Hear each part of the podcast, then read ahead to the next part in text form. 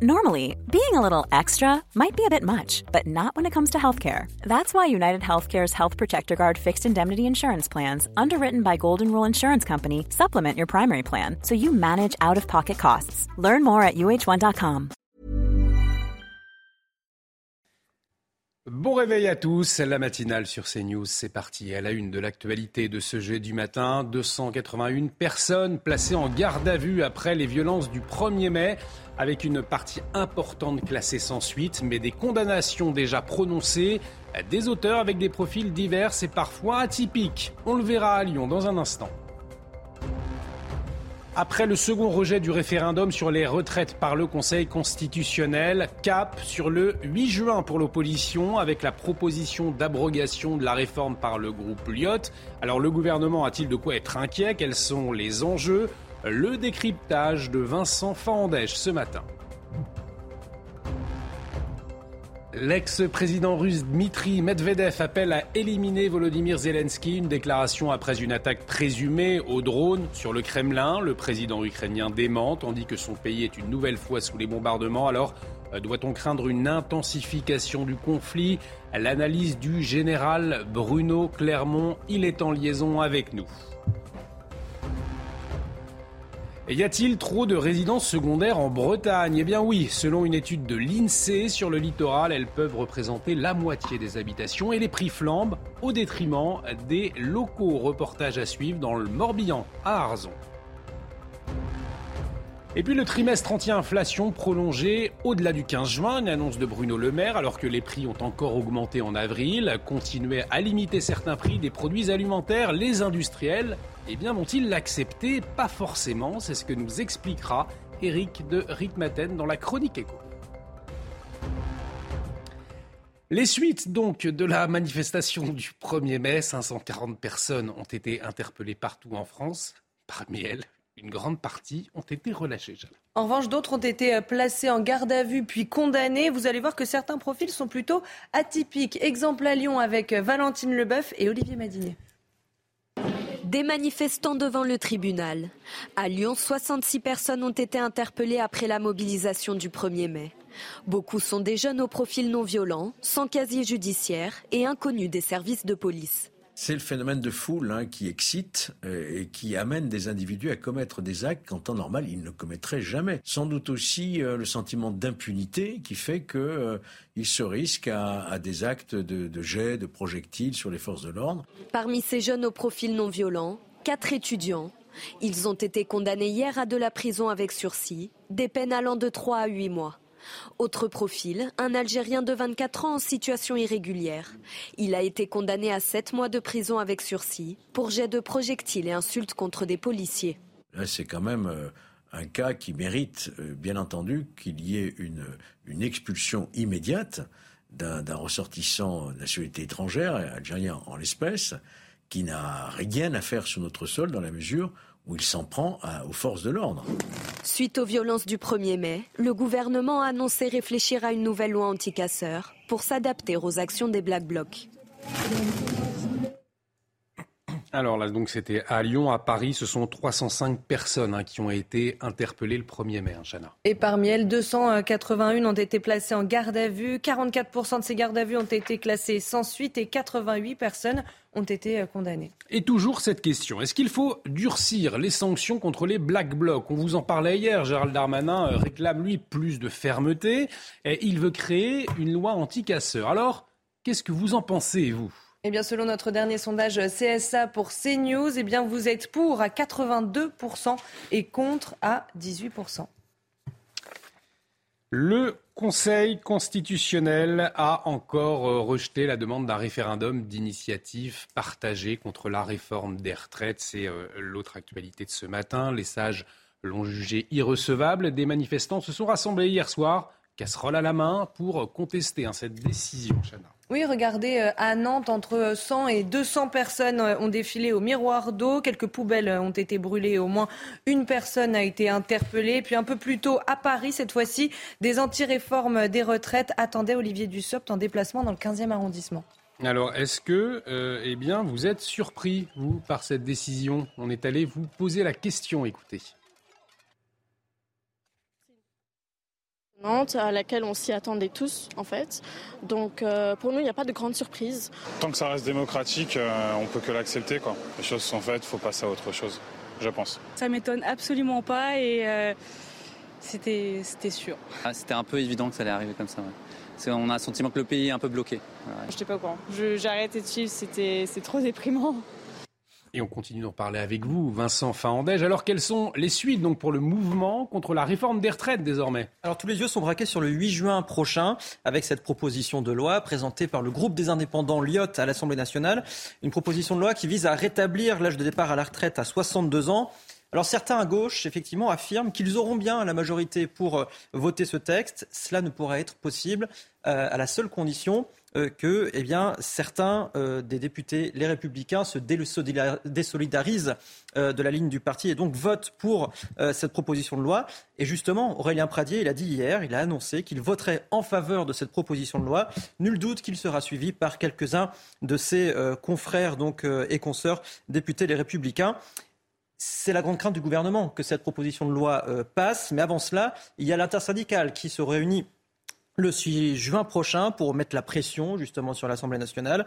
Et c'est donc le, prochain combat pour l'opposition, toujours un petit peu fragilisé effectivement par la décision hier du Conseil constitutionnel. Et selon certains euh, à gauche, il n'y aura d'ailleurs euh, pas de troisième demande de RIP, tout simplement parce qu'il faudra attendre désormais un an, pas avant avril 2024. Merci beaucoup pour euh, ces précisions, Vincent. C'était très clair. On en parlera d'ailleurs à 7h10 hein, avec Lounès Adjroud. Il est porte-parole du Parti socialiste également conseiller départemental des Hauts-de-Seine. Ce sera donc à 7h10. La guerre en Ukraine euh, à présent et à quelques jours euh, de grandes célébrations militaires en Russie, eh euh, Moscou dénonce une tentative d'assassinat de Vladimir Poutine après avoir abattu deux drones ukrainiens qui visaient le Kremlin, l'Ukraine visée par de nouveaux bombardements. Alors dans ce contexte, l'ex-président russe Dimitri, Dmitri Medvedev a appelé hier à éliminer le président ukrainien Volodymyr Zelensky en représailles. On va en parler. Il y a effectivement des craintes ce matin avec vous, général Bruno Clermont. Mon général, euh, bonjour. Alors cette question, hein, après ces, ces, propos de Dmitri Medvedev, est-ce que l'on peut craindre une nouvelle intensification euh, du conflit ce matin? Oui, Olivier, bonjour. Oui, on peut craindre une intensification, mais ce n'est pas en raison de la déclaration de, de, de Dimitri Medvedev, c'est simplement par le fait que les Ukrainiens se préparent depuis plusieurs mois euh, à lancer une contre-offensive pour récupérer le plus, le plus de parties possible du territoire qui a été conquis par les Russes, c'est-à-dire 16% de leur territoire. Et cette contre-offensive, elle va être, une, immense bataille, une immense bataille qui va mobiliser des centaines de milliers d'hommes de part et d'autre, à la différence de la, des offensives de l'an dernier. Les Russes sont mobilisés, les Ukrainiens ont formé de nouvelles unités avec l'aide des Occidentaux.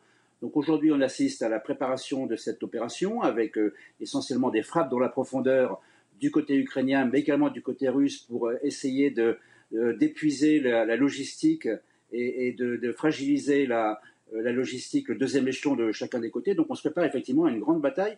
La, la grande bataille, certainement la plus déterminante de cette guerre, parce que de l'issue de cette bataille, de cette contre-offensive, dont on ne sait pas quand elle va commencer et où elle va se produire, mais très probablement dans les prochains jours, va dépendre l'issue de cette guerre. Et là, les deux camps vont mettre tout ce qu'ils ont dans la bataille. Donc on va assister à une, une opération de très grande envergure, oui. Merci mon général pour votre éclairage. Vous restez avec nous puisque euh, dans la matinale tout à l'heure, vous nous aiderez à décrypter ces images hein, qui ont fait le, tour du monde.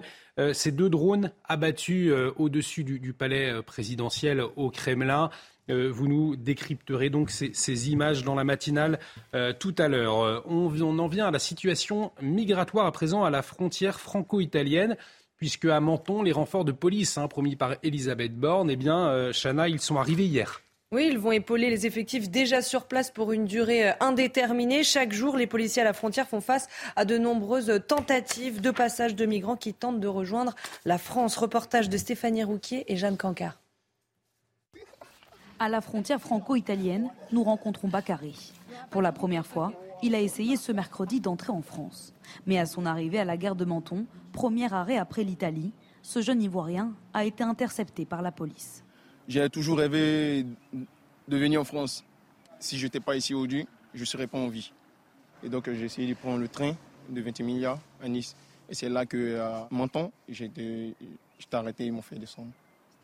Les routes entre l'Italie et la France sont très surveillées. Le train est donc le moyen de transport privilégié par les migrants. Chaque jour, ils sont entre 80 et 150 arrêtés par la police aux frontières.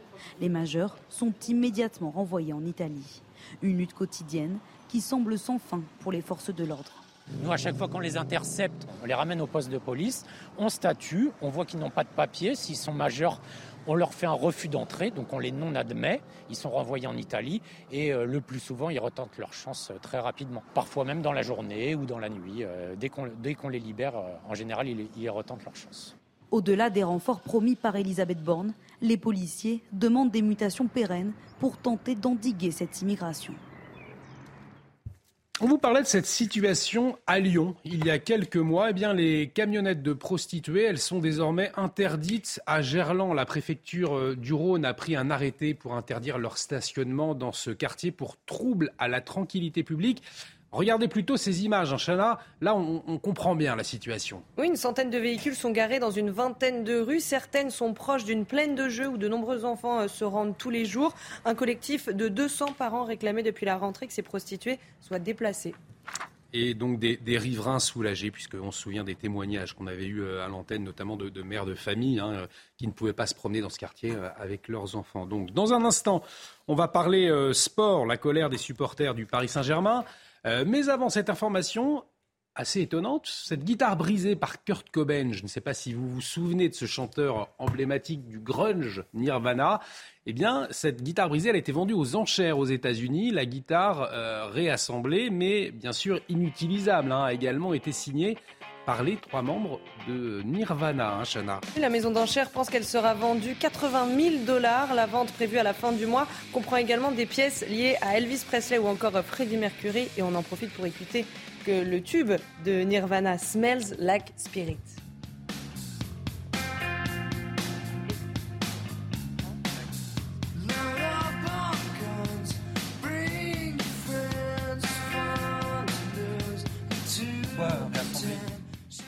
C'est vrai que c'est étonnant. Pourquoi euh, réassembler une, guitare de Kurt Cobain les mots, euh, cher Effectivement, je, m'interroge. La légende de cette guitare, c'est qu'elle soit justement brisée. Pourquoi la réassembler?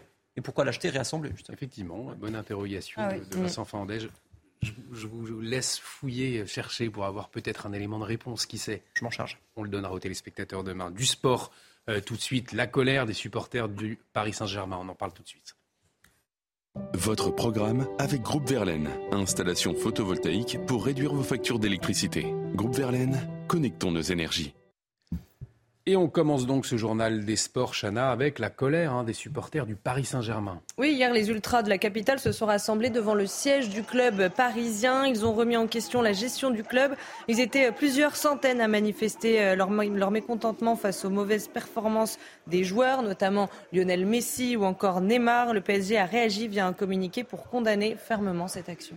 On a tendance à jouer sur les terrains de Ligue 1 et ce duel des mal classés. Hein. Oui, Brest s'est imposé hier soir face à Nantes, deux buts à zéro. Ouverture du score à la 18e minute par Jérémy Douaron. Il est euh, imité 17 minutes plus tard par son coéquipier Pereira Ladj. Conséquence, les Canaries chutent au classement et entrent dans la zone de relégation. Et les Bretons se donnent de l'air et remontent à la 14e place. C'était votre programme avec Groupe Verlaine. Isolation par l'extérieur avec aide de l'État. Groupe Verlaine, connectons nos énergies. Et dans l'actualité ce matin, ces inquiétudes autour de la guerre en Ukraine, puisque Moscou dénonce une tentative d'assassinat de Vladimir Poutine après avoir abattu deux drones ukrainiens, deux drones supposés qui visaient le, Kremlin. Euh, on va analyser ces images qui ont fait le tour du monde dans un instant avec le général Bruno Clermont, euh, qui est en liaison avec nous ce matin. On marque une très courte pause. À tout de suite sur notre antenne. Et de retour sur le plateau de la matinale de CNews. Bienvenue si vous nous rejoignez. Bon réveil. Dans un instant, on va revenir hein, sur cette attaque présumée de deux drones ukrainiens qui euh, visaient le, Kremlin. Le général Bruno Clermont euh, analysera dans un instant ces images avec nous. Mais avant, euh, Chana Lousteau, le rappel des titres. Emmanuel Macron sera en Charente-Maritime aujourd'hui. Le président de la République va présenter sa réforme du lycée professionnel à Sainte. Trois objectifs rendre ces formations plus qualifiantes, améliorer l'insertion professionnelle des jeunes et lutter contre le décrochage scolaire. Un tiers des lycéens en France, je le rappelle, sont scolarisés en lycée professionnel. À Paris, la consommation de protoxyde d'azote sur la voie publique est désormais interdite aux mineurs. Cette interdiction s'applique jusqu'au 31 juillet prochain et concerne de nombreux quartiers parisiens. En publiant cet arrêté, la préfecture de police veut alerter sur les risques de ce gaz hilarant, souvent banalisé par les jeunes. Et puis ce drame en Serbie, huit élèves et le gardien d'une école primaire de Belgrade ont été euh, tués dans une fusillade hier. C'est un élève de l'établissement qui a ouvert le feu. Il a seulement 13 ans. Il a été arrêté et soupçonné d'avoir préparé cette tuerie pendant des mois. Il aurait fait une liste des enfants qu'il planifiait de tuer. Et parmi les victimes, une élève de nationalité française est décédée.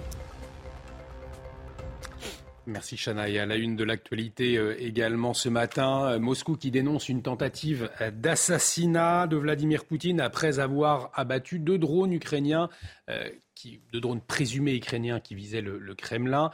L'ex-président russe Dmitri Medvedev a appelé hier à éliminer, Volodymyr Zelensky en, représailles. L'Ukraine visée par de nouveaux bombardements. Nous sommes avec notre consultant défense, le général euh, Bruno Clermont. Je le disais, mon général, il y a donc ces images hein, de deux drones abattus au-dessus du Kremlin, ces images qui interrogent. Euh, alors, est-ce que vous pouvez nous, aider justement à les décrypter? Euh, Quelles conclusions vous pouvez tirer en regardant ces images qu'on va voir tout de suite à l'antenne avec vous, mon général? Ce sont des images qui sont effectivement impressionnantes, mais également troublantes. On voit arriver deux drones à voilure fixe euh, arrivant sur deux caps différents euh, explosés au-dessus du Kremlin. Il faut se mettre dans la tête qu'il est 2h30 du matin. Les deux drones arrivent à des caps différents, ils arrivent avec 15 minutes d'intervalle. Euh, et donc il y a deux possibilités. La première, c'est que ce soit une opération ukrainienne. les Ukrainiens sont capables de la mener, même si c'est compliqué. Ils ont déjà montré qu'ils étaient capables de frapper la Russie dans la profondeur. Mais néanmoins, l'option la plus probable reste quand même une mise en scène, et ceci pour plusieurs raisons. La première raison, c'est qu'on voit sur ces images que euh, ces drones euh, ont, été explosent. Donc, euh, s'ils explosent, qu'ils ont été soit l'explosion a été déclenchée près du sol, soit ils ont été abattus par la défense antiaérienne russe, qui est extrêmement présente au-dessus du Kremlin, et donc il est difficile pour des drones de passer dans ces conditions. La deuxième raison qui pose à s'interroger, c'est le fait que les réactions du Kremlin étaient très rapides. Les, éléments de langage sont sortis très vite. il n'y a eu aucune surprise de la part des Russes. Et puis, il y a une troisième raison euh, qui apparaît sur les images. On voit euh, sur euh, l'explosion d'un des deux drones deux hommes gravissant la coupole. on les voit là sur cette image sur la gauche, deux hommes qui montent des escaliers, qui vont vers la coupole. Et on peut s'étonner de la présence de deux hommes à 2 heures du matin, alors qu'au même moment qu'il y a une attaque de drone au-dessus du Kremlin. Donc tout ça est très troublant. ça, peut procéder de la manipulation, de la mise en scène de la part des Russes. D'autant plus que dans quelques jours, il y a la grande fête patriotique, hein, le grand défilé militaire sur la place rouge, et qu'un des objectifs quand même en vue de la contre-offensive est de remobiliser la population russe, parce que cette contre-offensive des Ukrainiens qu'on attend sur le terrain ukrainien va être euh, décisive pour la suite de la guerre. Alors en tout cas, euh, effectivement, des images troublantes. Cette attaque de drone, en général, quelles conséquences sur la suite du conflit, selon vous? C'est évidemment une, alors que, ce soit une, cause ukrainienne, mais plus probablement une cause russe, c'est effectivement une montée en tension dans ce conflit, mais cette tension, elle est la conséquence du fait que l'Ukraine se prépare depuis plusieurs mois, avec une aide massive des Occidentaux, à lancer la fameuse contre-offensive. Alors c'est quoi une contre-offensive? Actuellement, le front euh, en Ukraine est un front euh, de position, un front gelé. Les deux camps se font face de part et d'autre d'une ligne de défense qui fait plus de 1000 km jusqu'à 1500 km. Et les Ukrainiens ont, grâce à l'aide des Occidentaux, à la formation de combattants euh, par les Occidentaux, la, création de nouvelles brigades qui vont euh, pouvoir rentrer en action, la livraison de chars, la livraison d'artillerie, la livraison d'obus, ont prévu de lancer une grande contre-offensive dans les prochains jours, les prochaines semaines. Le but est de reprendre une partie du territoire qui a été conquis par les Russes, puisque les Russes détiennent aujourd'hui 16% du territoire, ce qui, est énorme. Donc cette préparation, cette intensification des combats, euh, elle se prépare actuellement par des tirs d'artillerie dans la profondeur, par la destruction de dépôts logistiques, la destruction de dépôts de carburant. Ça se fait des deux côtés. Ça se fait aussi bien par les Russes sur le côté ukrainien que les Ukrainiens du côté russe. Et c'est d'ailleurs ce qui amène les Ukrainiens à frapper de plus en plus loin dans la profondeur, puisque les Russes reculent leur deuxième échelon, la logistique du front, de manière à la tenir à l'écart euh, des frappes euh, de missiles qui ont été livrées par les Américains, qui sont des armes qui ont une portée euh, aujourd'hui très importante de plus de 100 km. Merci, mon général, le général Bruno Clermont, que retrouve tout au long de la matinale ce matin euh, pour analyser, décrypter les dernières informations concernant euh, la guerre en Ukraine. On va euh, aborder un sujet important qui nous concerne tous dans un instant. L'inflation, le trimestre anti-inflation, eh bien, il pourrait être prolongé à la demande du ministre de l'économie. dans l'heure des pros, du lundi au vendredi de 9h à 10h30. De retour sur le plateau de la matinale, bienvenue si vous nous rejoignez tout de suite. Un sujet qui nous préoccupe tous, l'inflation, l'augmentation des prix. C'est la chronique éco, on en parle avec Eric de Ritmaten. Votre programme avec Jean de Confiance. Pour les vacances ou pour une nouvelle vie, louée en toute sérénité. Jean de Confiance, petites annonces, grande confiance. Et on va donc parler du trimestre anti-inflation qui pourrait être prolongé à la demande du ministère de l'économie. Mais vous nous dites ce matin, Éric de Ritmaten, eh bien, pas sûr que les industriels les acceptent. Non, c'est juste. Hein, j'ai appelé hier soir les experts de ce secteur. Eh bien, les grandes marques, c'est-à-dire celles qui transforment les produits de base en produits alimentaires de grande consommation, eh bien, disent non à de nouvelles négociations. Ce n'est pas le bon timing, disent-elles à Bruno Le Maire, qui a beau leur demander de se réunir. Pour l'instant, c'est non. Donc, la baisse des prix ne viendra pas des marques. Alors, pourquoi? Parce que selon le secteur agroalimentaire, avec euh, cette stabilité des prix pendant 10 ans, certains produits n'ont pas bougé. Vous allez voir, c'est très surprenant. On prend l'exemple chez Lactalis, euh, qui, qui produit le fameux camembert président. Bah, vous allez voir les prix euh, pendant 10 ans, ils n'ont pas bougé. Et quand on regarde aujourd'hui, eh bien, on s'aperçoit qu'ils restent quand même relativement bas. Alors pendant longtemps, ça a pénalisé les agriculteurs, hein, vous savez, qui étaient mal rémunérés, les produits laitiers notamment. Là, maintenant, c'est vrai que les prix commencent à augmenter, donc les, les, les agriculteurs commencent à s'y retrouver. D'ailleurs, on ne les entend plus se plaindre. Mais ça en dit long, donc, sur les prix des grands industriels ils ne veulent pas bouger actuellement parce qu'ils refont leur marche, comme on dit. Et ça veut dire que les prix alimentaires, Eric, ne, ne vont pas baisser donc? Alors, en tout cas, si vous voulez, il y a une sorte de, modus vivendi, hein. c'est-à-dire qu'en ce moment, euh, c'est plutôt la grande distribution qui a fait tous les efforts. J'ai joint hier soir Système U, euh, qui me dit que le trimestre anti-inflation ne pourra pas durer éternellement. Euh, cela a représenté des dizaines de millions de manques à gagner, dit-on, dans les grandes enseignes, parce que les prix ont été maîtrisés sur les produits sans marque. C'est-à-dire de plus en plus de Français aujourd'hui achètent ces produits génériques qui n'ont pas de marque. Ça D'ailleurs, la progression des ventes a été de plus 30%.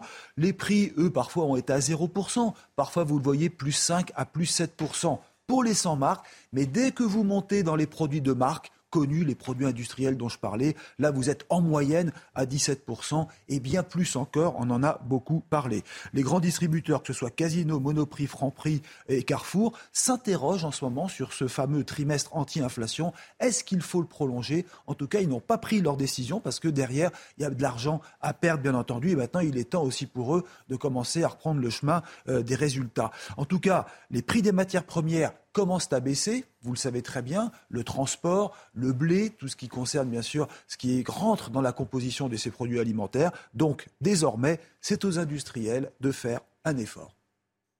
C'était votre programme avec Jean de Confiance. Pour les vacances ou pour une nouvelle vie, louée en toute sérénité. Jean de Confiance, petites annonces, grande confiance. Allez, tout de suite, on retrouve Alexandra Blanc pour la météo. Alors, est-ce qu'il va faire aussi chaud qu'hier? La réponse tout de suite. Problème de pare-brise Pas de stress. Partez tranquille avec la météo et Point S-Glace.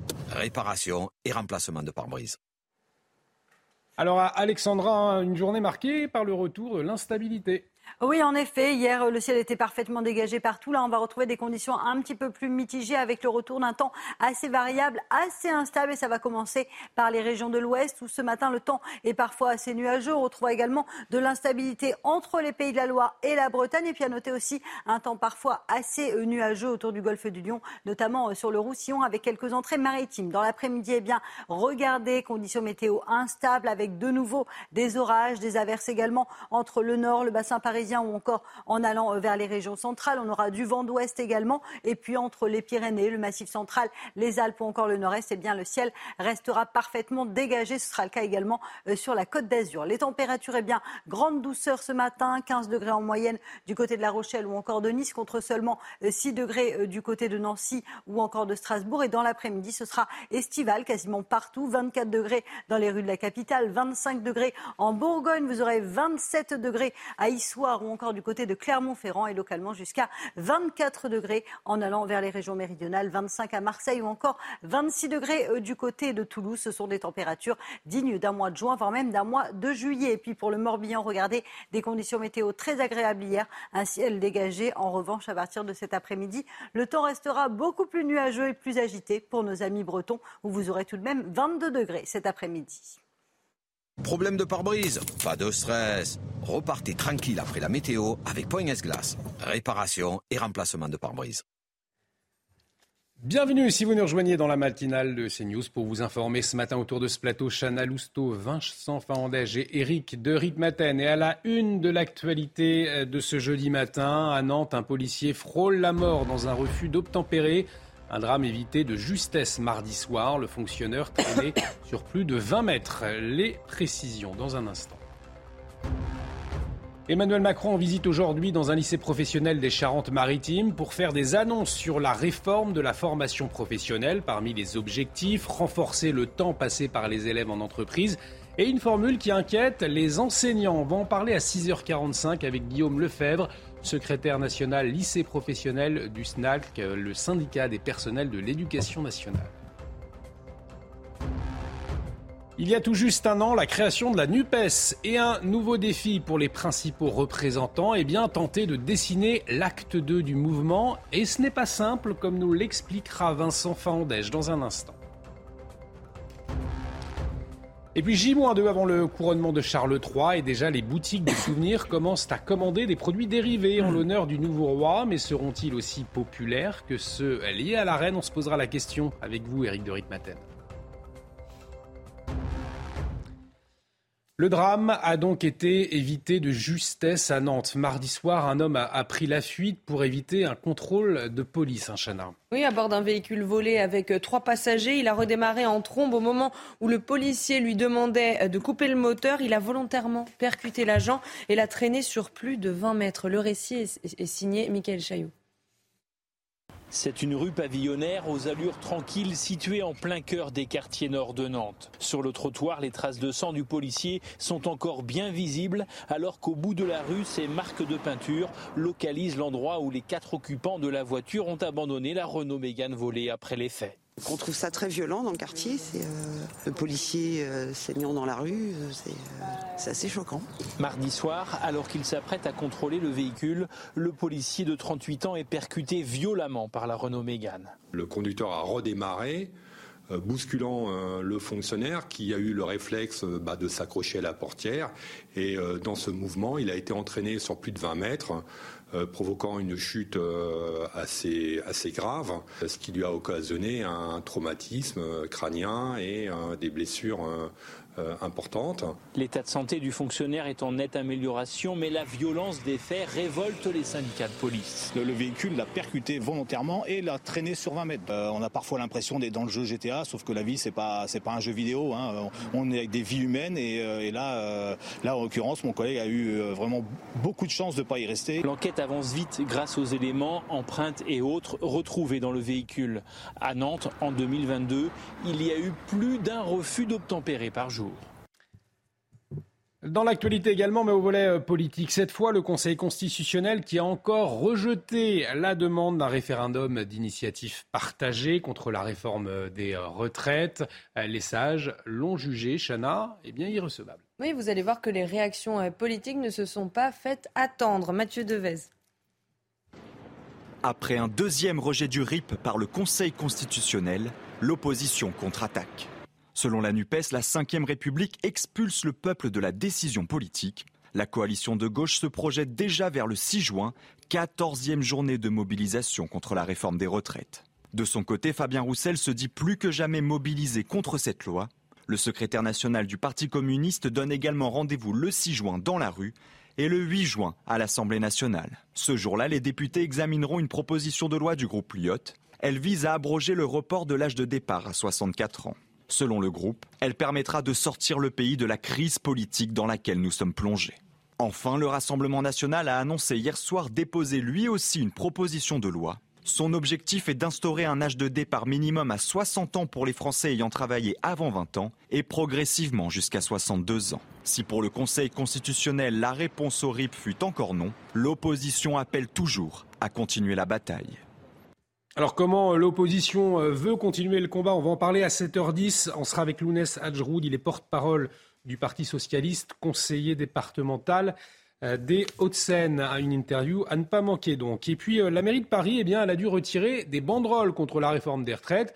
Euh, la justice, Chana, a ordonné de les retirer définitivement de la façade de l'hôtel de ville. Hein. Oui, puisque sur celle-ci, on pouvait lire Mairie solidaire avec le mouvement social. Le tribunal administratif a émis un sérieux doute sur leur légalité en vertu du principe de neutralité des services publics. Cette euh, bonne nouvelle pour les consommateurs, euh, à présent, le trimestre anti-inflation est prolongé au-delà euh, du 15 juin. C'est une annonce qui a été faite hier par Bruno Le Maire. On en parlait d'ailleurs un instant avec Eric de Ritmaten. Hein. Oui, cette opération commerciale propose un prix réduit sur une sélection de produits et le ministre de l'économie assure que les distributeurs ont donné leur accord. Sarah Fenzari.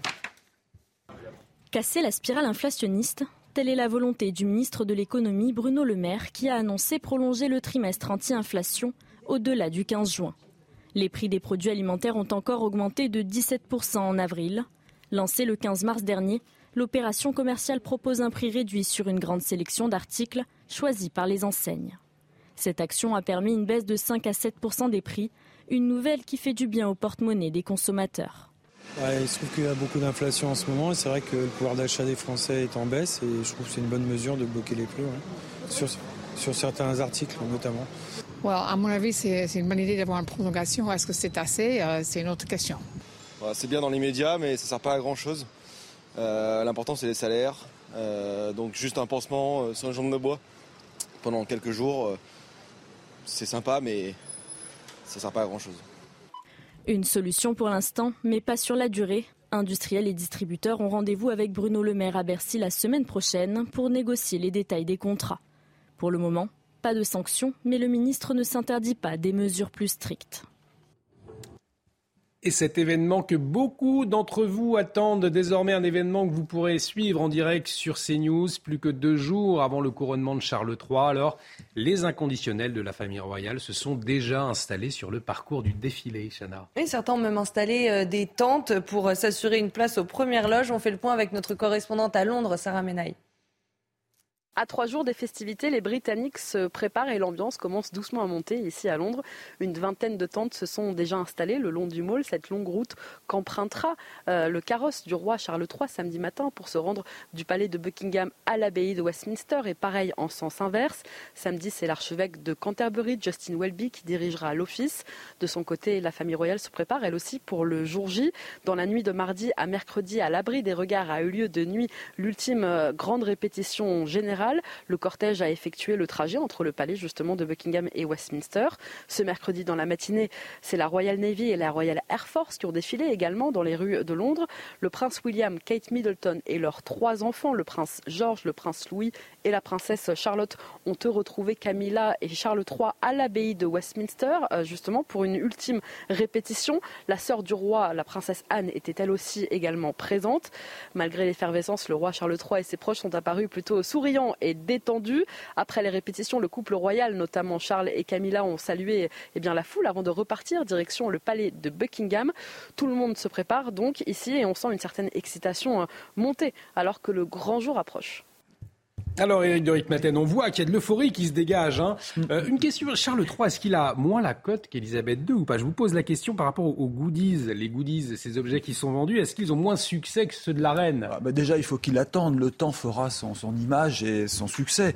Hein, c'est pour, pour, battre leur cœur d'Elisabeth II, ce sera pas simple. Mais en tout cas, c'est vrai que les goodies royaux, en général, se vendent très très bien. Hein, il suffit de, de, se promener dans Londres et dans toutes les grandes villes anglaises pour voir qu'il y a toujours des boutiques euh, où on vend ces petits mugs qui d'ailleurs valent autour de 15 euh, livres sterling. Vous avez des pièces de monnaie, vous avez des statuettes, vous avez des t-shirts. Alors pour répondre à votre question, euh, pour le jubilé de la reine Elisabeth, le chiffre d'affaires a atteint 280 millions de livres sterling. 280 millions, vous vous rendez compte? Là, euh, on pense que ce sera 246 pour euh, le couronnement. Donc vous voyez, on est à peu près à moins 40, euh, donc c'est quand même beaucoup moins. Mais euh, il faut voir que vous avez 20 millions de, livres, donc 20 millions de livres, ça fait un peu plus en, ça fait un peu moins en euros si je ne me trompe, hein, si on traduit. Mais bon, 20 millions de livres concernant les drapeaux seulement qu'on agite comme ça sur le parcours. Donc ça représente quand même beaucoup d'argent. C'est l'artisanat britannique qui fonctionne, parce que ça c'était une règle, obligation de faire ça en Angleterre. Il y a un site qui est dédié à la monarchie. Vous avez aussi Amazon qui parfois est en rupture de stock pour tous ces produits. Alors le potentiel commercial du roi, oui, il sera bon sur la durée. Maintenant, attention, vous avez aussi euh, Meghan et Harry qui euh, vendent pas mal, hein, notamment bah, leurs livres. Donc il y a une compétition, mais pas pour les mêmes raisons. Merci beaucoup, très intéressant euh, cette analyse, Eric de Ritmaten. Et je vous le rappelle, le couronnement de Charles III, ce sera à suivre en direct à partir de 7h du matin sur CNews. Un rendez-vous, bien évidemment, à ne pas manquer. Toutes nos équipes mobilisées. Allez, tout de suite, on va parler sport. On va revenir. Lionel Messi à la une de l'actualité ces derniers jours. Votre programme avec Groupe Verlaine. Installation photovoltaïque pour réduire vos factures d'électricité. Groupe Verlaine, connectons nos énergies. Et en sport, on va parler de, Lionel Messi. Donc, il était en voyage à Riyad, au cœur de la polémique. Hein. Et le ministère du Tourisme saoudien a publié cette nuit ces images. Regardez, on peut voir euh, le champion du monde passer du bon temps en famille et profiter de certains lieux emblématiques de la capitale. Il s'est absenté, je le rappelle, deux jours en Arabie saoudite sans en informer le Paris Saint-Germain. Le club parisien a décidé de le sanctionner à cause de ce déplacement. C'était votre programme avec Groupe Verlaine. Isolation par l'extérieur avec aide de l'État. Groupe Verlaine, connectons nos énergies. Et dans l'actualité de ce jeudi, la visite d'Emmanuel Macron dans la Charente-Maritime, il va se déplacer dans un lycée professionnel pour faire des annonces concernant justement la filière professionnelle. On va en parler dans un instant avec notre invité Guillaume Lefebvre, secrétaire national lycée professionnel. Il sera avec nous. Une interview à ne pas manquer, restez avec nous sur notre antenne. À tout de suite. Et de retour sur le plateau de la matinale et dans l'actualité de ce jeudi, la visite d'Emmanuel Macron dans la Charente-Maritime à Sainte dans un lycée professionnel. On va en parler dans un instant avec euh, notre invité, mais tout de suite, Chana Lousteau, le rappel des titres avec vous. Est-ce qu'il faut durcir les sanctions contre les Black Blocs? Gérald Darmanin réclame, je vous le rappelle, plus de fermeté et veut créer une loi anti-casseurs. Alors vous, qu'en pensez-vous? Eh bien, selon notre dernier sondage, c'est ça pour CNews. Vous êtes 82% à y être favorable et contre à 18%.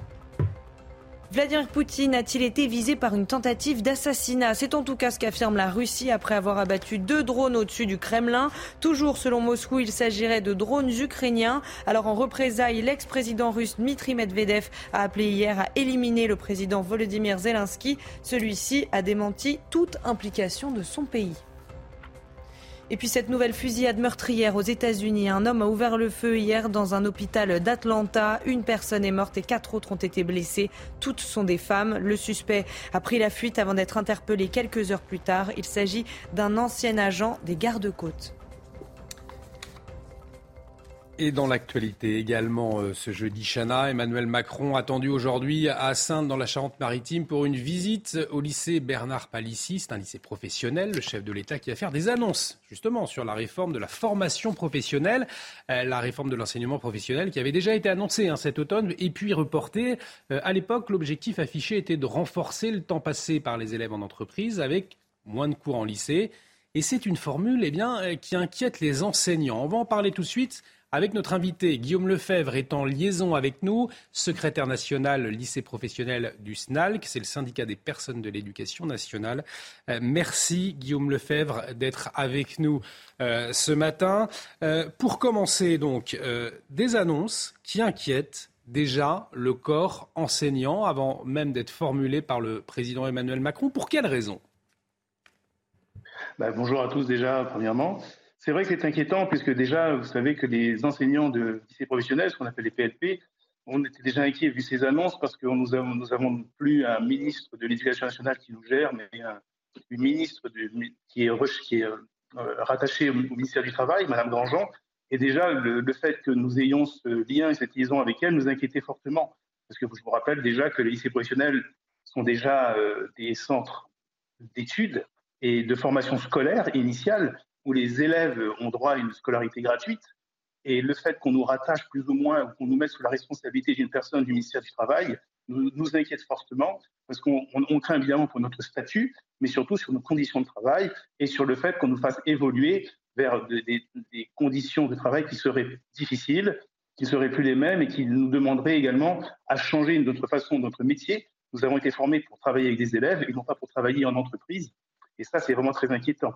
Et les annonces euh, du président Macron aujourd'hui ainsi que du ministre Papendiaï, certes, peuvent nous inquiéter, mais surtout euh, sont d'ordre un peu mystérieux pour nous, parce que même si, bon, c'est que le SNAC est un syndicat qui est représentatif, qui siège au ministère de l'Éducation nationale, nous avons déjà quand même quelques pistes, et ces pistes, oui, sont inquiétantes, parce que pour les élèves, c'est inquiétant, mais pour les, les enseignants, c'est pire.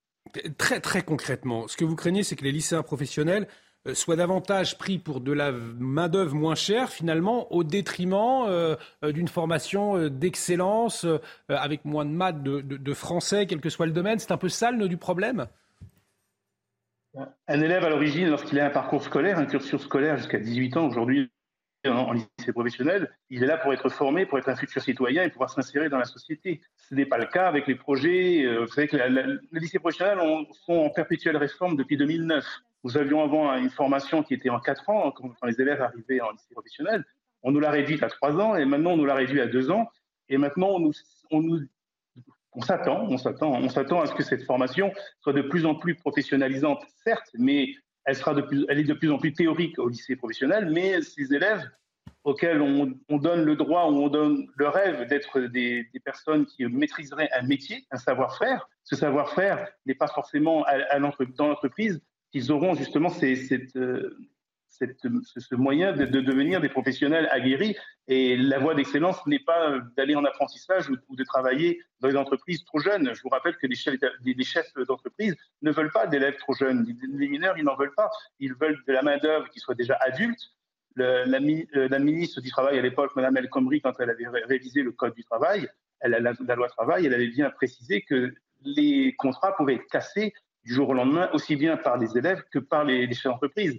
Et cette flexibilité et cette incertitude, cette non-sécurisation des parcours pour les élèves est inquiétante, effectivement, et pour les enseignants encore plus, parce qu'aujourd'hui, on nous dit, notamment pour nos collègues de matière professionnelle, ben, on va peut-être augmenter les PFMP, même si Mme Carole Grandjean a reculé pour l'instant sur ce fait. Les PFMP sont des périodes en stage euh, on va payer les élèves peut-être également. Alors oui, on a des pistes, euh, ça irait entre 50 et 100 euros en fonction du niveau, entre les secondes et les terminales par semaine. Mais bon, cet, argent, euh, ça peut être une manne pour les, élèves, mais ce n'est pas forcément la, solution première. L'école est gratuite, la formation scolaire est gratuite, elle est proposée à tous les élèves. Ils ont cette possibilité-là pour ensuite devenir des travailleurs et des futurs citoyens.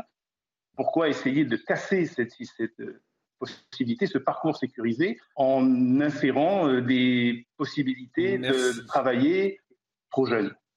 Merci euh, beaucoup. On arrive euh, au terme du temps qui nous est imparti. On suivra bien évidemment hein, ces euh, annonces attendues sur la réforme du lycée professionnel, annonce attendue par Emmanuel Macron ce matin en déplacement dans la Charente. Merci à vous, Guillaume Lefebvre, secrétaire national lycée professionnel du SNALC, le syndicat des personnels de l'éducation nationale. On va marquer une très courte pause. On parle politique toujours dans un instant, puisqu'aujourd'hui, en fait un anniversaire, celui de la NUPES. C'était il y a un an sa création. Alors quels défis euh, aujourd'hui cette formation de gauche Eh bien on en parle avec vous dans un instant Vincent Fandège. Restez avec nous sur CNews.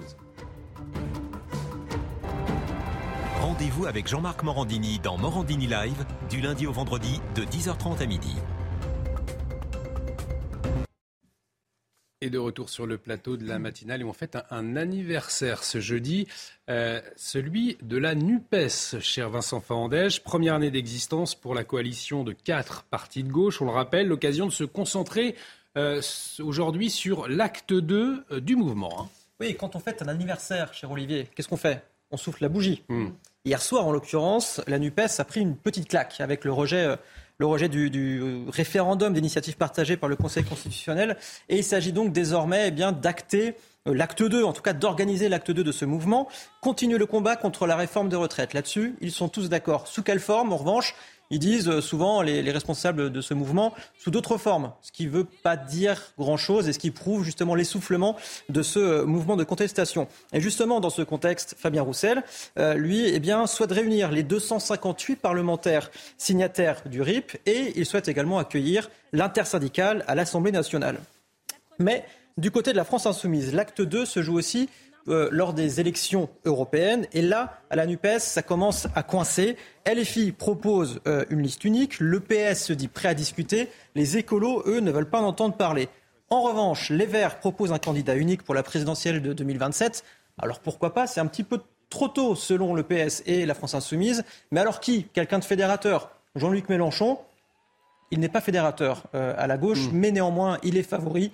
Pourquoi? Quand on regarde effectivement ces résultat à la présidentielle de 2017 euh, notamment.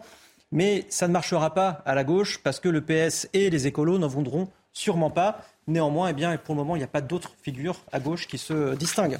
Alors, euh, Vincent, l'année passée a été rythmée hein, par les, divergences quant aux, lignes directrices et euh, des conflits internes. Hein, C'était le risque avec une coalition de, quatre partis politiques. Il y a eu dernièrement, par exemple, le, le cas Katnins, réintégré dans le groupe La France Insoumise après avoir été condamné pour violence conjugale. Un retour qui n'a pas du tout plu chez les écologistes notamment Sandrine Rousseau ou au Parti socialiste. Et puis plus récemment, ce sont les sorties de Fabien Roussel qui agacent au sein de la NUPES lors du congrès du Parti communiste. Il s'en est pris à Manuel Bompard, il s'en est pris à la NUPES également, qu'il juge dépassée. Il a même proposé une coalition, une alliance avec Bernard Cazeneuve. La France insoumise ne veut pas en entendre parler, et visiblement d'ailleurs Bernard Cazeneuve non plus. Et puis il y a eu aussi cette, euh, cette marche des députés communistes vers l'Elysée le 4 avril dernier pour remettre une lettre au président de la République, un événement annoncé, annulé par la France insoumise, mais qui a bien eu lieu euh, finalement. Le souci, eh c'est que l'objectif de la NUPES, c'est de rallier euh, un petit peu plus euh, à sa cause, mais pour cela, eh il faudra régler les conflits internes avant toute chose. Effectivement, et on suivra tout cela de très près. Merci beaucoup Vincent pour toutes ces précisions. J'en profite euh, pour vous annoncer la venue de Lounès Adjroud, le porte-parole du Parti socialiste. Dans quelques minutes, à 7h10, il sera euh, avec nous. On reviendra sur la décision du Conseil constitutionnel, euh, notamment dans un instant. Allez, on va prendre une petite respiration, un petit peu de musique avant. Tout de suite, l'instant musique.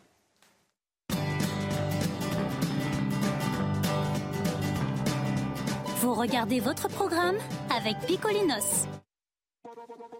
Alors, ma chère Chana, qu'est-ce qu'on va écouter ce matin? Je crois qu'on va écouter un titre des Black Eyed Peas, hein, c'est ça? Tout à fait. Bailar Cantigo, exactement, featuring avec Daddy Yankee. On écoute.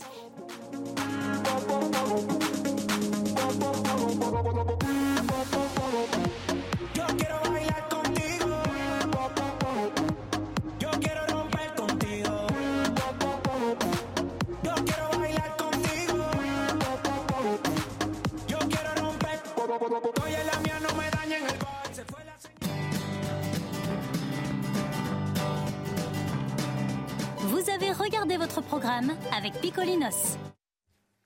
Allez, tout de suite, on retrouve Alexandra Blanc, c'est la météo. Problème de pare-brise Pas de stress. Partez tranquille avec la météo et Point S-Glace. Réparation et remplacement de pare-brise. Alors, chère Alexandra, globalement, une belle journée hein, qui nous attend malgré euh, des orages en fin d'après-midi. Hein.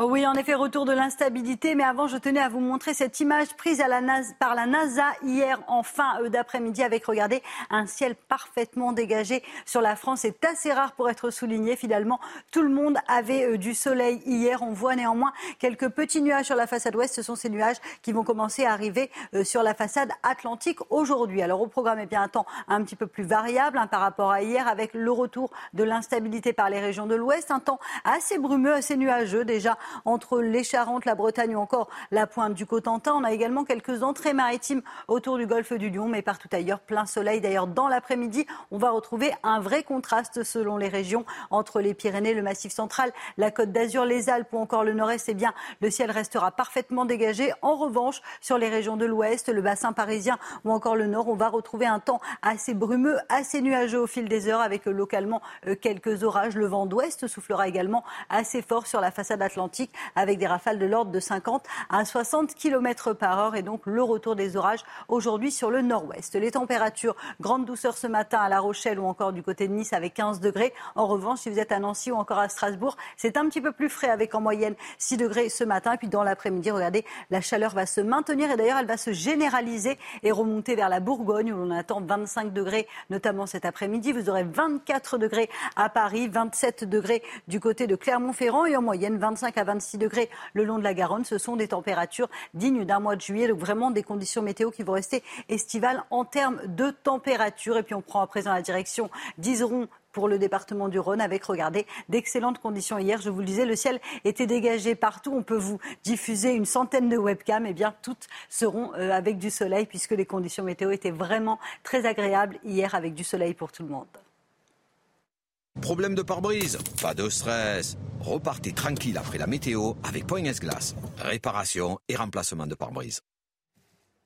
Et de retour sur le plateau de la matinale, bienvenue si vous nous rejoignez en ce jeudi matin. Bon réveil pour vous informer ce matin. Chana Lousteau, Vincent Fangelège, Éric de Ritmaten. Euh, Amaury Bucco, euh, journaliste police-justice et news, nous a rejoint à la une de l'actualité ce matin. 281 personnes placées en garde à vue après les violences du 1er mai avec une partie importante classée sans suite, mais des condamnations déjà prononcées. des auteurs avec des profils divers et parfois atypiques. On le verra à Lyon. Après le second rejet du référendum sur les retraites par le Conseil constitutionnel, cap sur le 8 juin pour l'opposition avec la proposition d'abrogation de la réforme par le groupe Lyot. Alors le gouvernement a-t-il de quoi être inquiet? Quels sont les enjeux? On en parle dans un instant. L'ex-président russe Dmitri Medvedev appelé à éliminer euh, Volodymyr Zelensky, une déclaration après une attaque présumée au drone euh, sur le Kremlin. Le président ukrainien dément, euh, tandis que son pays est une nouvelle fois sous les bombardements. Alors doit-on craindre une intensification du conflit? L'analyse du général Bruno Clermont ce matin. Et puis un chien battu à, mort par trois individus, ça s'est passé à Montpellier une semaine après ce déchaînement de violence. L'enquête se poursuit pour retrouver les agresseurs. Amaury Bucco nous dira tout ce qui s'est passé. Et ce matin, avec nous, Pierre Chasseret, on va parler des prix des carburants. Les prix des carburants qui restent très élevés, on le verra dans un instant. Après la manifestation du 1er mai, 540 personnes ont donc été interpellées partout en France et parmi elles, Chana, une grande partie ont été relâchées. En revanche, d'autres ont été placées en garde à vue puis euh, condamnées. Vous allez voir que certains profils sont plutôt atypiques. Reportage à Lyon avec Olivier Madinier et Valentine Leboeuf. Des manifestants devant le tribunal. À Lyon, 66 personnes ont été interpellées après la mobilisation du 1er mai. Beaucoup sont des jeunes au profil non violent, sans casier judiciaire et inconnus des services de police. C'est le phénomène de foule hein, qui excite euh, et qui amène des individus à commettre des actes qu'en temps normal ils ne commettraient jamais. Sans doute aussi euh, le sentiment d'impunité qui fait qu'ils euh, se risquent à, des actes de, de jet, de projectiles sur les forces de l'ordre. Parmi ces jeunes au profil non violent, quatre étudiants. Ils ont été condamnés hier à de la prison avec sursis, des peines allant de 3 à 8 mois. Autre profil, un Algérien de 24 ans en situation irrégulière. Il a été condamné à 7 mois de prison avec sursis pour jet de projectiles et insultes contre des policiers. c'est quand même euh, un cas qui mérite, euh, bien entendu, qu'il y ait une, une expulsion immédiate d'un ressortissant nationalité étrangère, algérien en l'espèce, qui n'a rien à faire sur notre sol dans la mesure où il s'en prend aux forces de l'ordre. Suite aux violences du 1er mai, le gouvernement a annoncé réfléchir à une nouvelle loi anti-casseurs pour s'adapter aux actions des Black Blocs.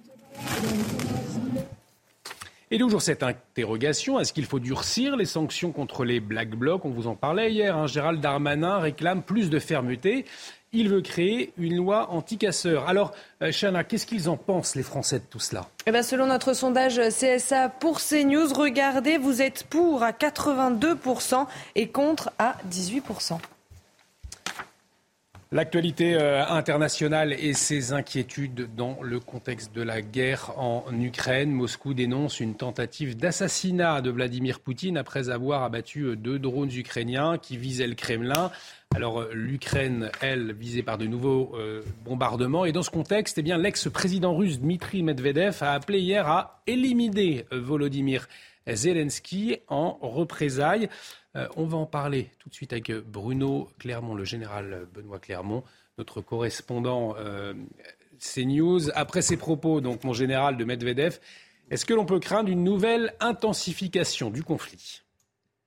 En tout cas, cette, euh, cette, attaque, enfin cet événement sur le Kremlin, effectivement, le signal que le conflit va s'intensifier. Il va s'intensifier essentiellement parce que ça fait maintenant des mois que les Ukrainiens préparent une contre-offensive une contre-offensive pour passer d'une guerre de position, qui est la guerre que l'on connaît jusqu'à présent, une guerre de position, de tranchées euh, sur un peu plus de 1000 km qui met face à face l'armée ukrainienne et l'armée russe, pour que les Ukrainiens puissent reconquérir les territoires qu'ils ont perdus face à la Russie, c'est-à-dire à peu près 16%, il faut qu'ils fassent une guerre de mouvement.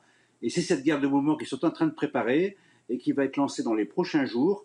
Elle va mettre en œuvre des centaines de milliers d'hommes de part et d'autre, du côté ukrainien et du côté russe, euh, des, centaines de pièces d'artillerie, de blindés, de véhicules mécanisés.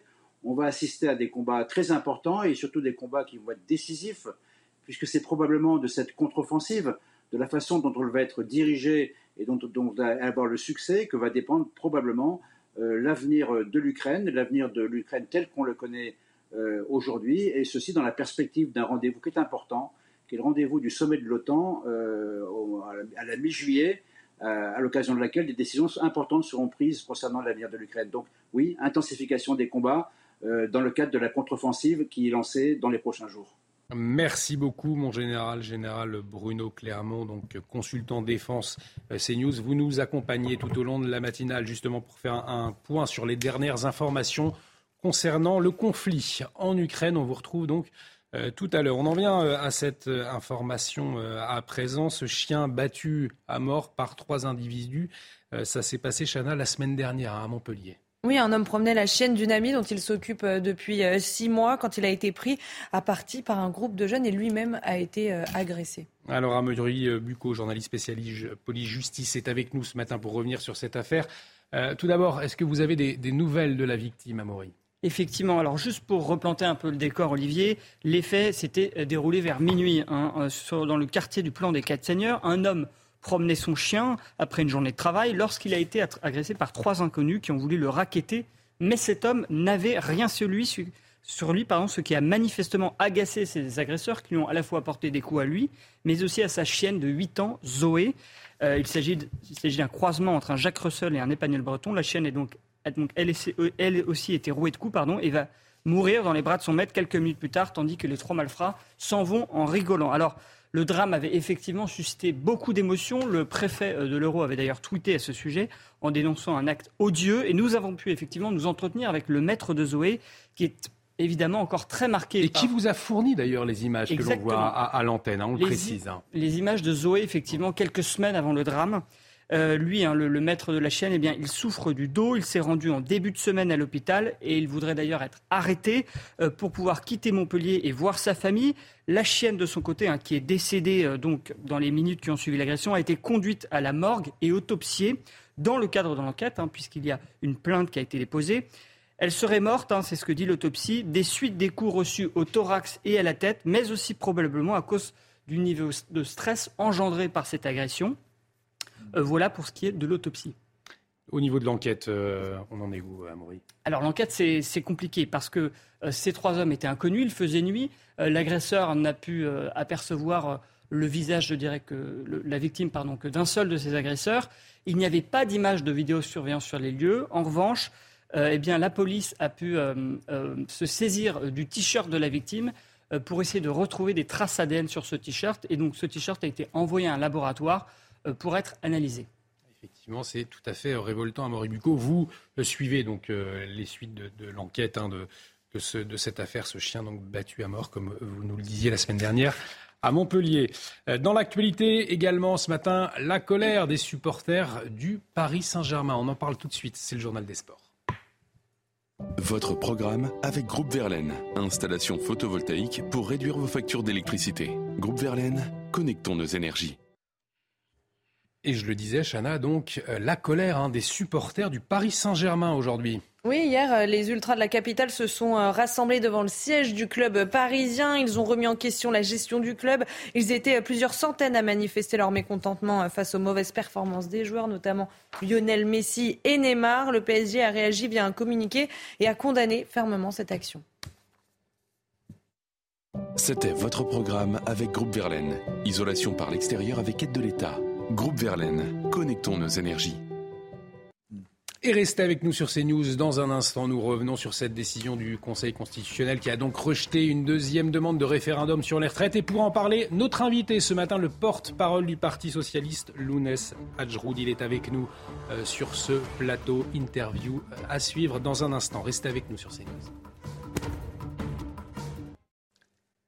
Et de retour sur le plateau de la matinale, le Conseil constitutionnel a donc rejeté une deuxième demande de référendum sur les retraites. Vous l'avez suivi sur notre antenne, une demande qui avait été euh, déposée, je vous le rappelle, in extrémiste par la gauche avant la promulgation de la réforme. Le texte qui visait à organiser une consultation pour maintenir l'âge de départ à la retraite à 62 ans. Alors la gauche mise maintenant sur une prochaine étape à l'Assemblée nationale. Ce sera le 8 juin, hein, le jour d'examen d'une proposition de loi du groupe indépendant On va en parler tout de suite avec notre invité Lounès Hadjroud. Bonjour, merci d'avoir accepté notre invitation. Vous êtes porte-parole du Parti socialiste. Pour commencer, peut-être euh, cette réaction à la, décision euh, des sages. Pour une seconde fois, ils retoquent hein, cette demande de référendum. Euh, vous ne fondiez pas de grand espoir dans cette nouvelle tentative? On a toujours euh, espoir que ce type de, texte passe et soit validé par le Conseil constitutionnel. Alors nous prenons acte du choix euh, des, sages. Euh, nous pensions, nous avions la conviction que de pouvoir redonner la parole au peuple sur, sur cette réforme des retraites qui anime le mouvement social depuis quatre mois était essentiel, dont le Conseil constitutionnel a choisi de ne pas valider ce RIP. Euh, comme vous le disiez, ça n'est pas terminé. Euh, et d'ailleurs, euh, heureusement que nous avons encore des voies de, recours, puisqu'on voit que le mouvement social ne s'est pas éteint. Alors justement, comment est-ce que vous comptez maintenir la pression sur le gouvernement, politiquement, vous, en tant qu'opposition à ce projet à la réforme des retraites? Eh bien, deux étapes après ce 1er mai réussi. une première étape le 6 juin avec, euh, puisque nous, nous restons euh, dans, la, dans la suite de, de ce que propose l'intersyndicale, euh, le 6 juin, cette nouvelle journée de mobilisation, qui, à mon sens et à mon avis, sera tout aussi mobilisatrice que le 1er mai et les, et les 12 autres journées de mobilisation. Puis, quelques jours à deux jours plus tard, cette proposition de loi déposée par le groupe Lyot, soutenue par le groupe socialiste à l'Assemblée, euh, qui vise à abroger euh, l'article augmentant euh, l'âge de 62 à, 64 ans. cette, dernière bille, si je puis dire, elle, a des chances d'être adoptée. Finalement, tout est dans les mains des, républicains hein, aujourd'hui. Bien sûr. Bien sûr, elle a, elle a de vraies chances d'être adoptée. preuve en est, si le gouvernement n'a pas choisi de, de, soumettre la première, la première réforme des retraites, enfin, au débat de, l'Assemblée, pas choisi de la soumettre au vote, c'est qu'il savait très bien qu'il n'avait pas la majorité. Hmm. Euh, donc euh, cette proposition de loi a toutes les chances d'être adoptée. Ensuite, vous savez, euh, le processus législatif fait qu'il y a une première lecture à l'Assemblée, une seconde au Sénat. C'est au Sénat aussi, si elle est adoptée à l'Assemblée, que les républicains seront encore plus décisifs sur le fait de vouloir soutenir ou non le gouvernement.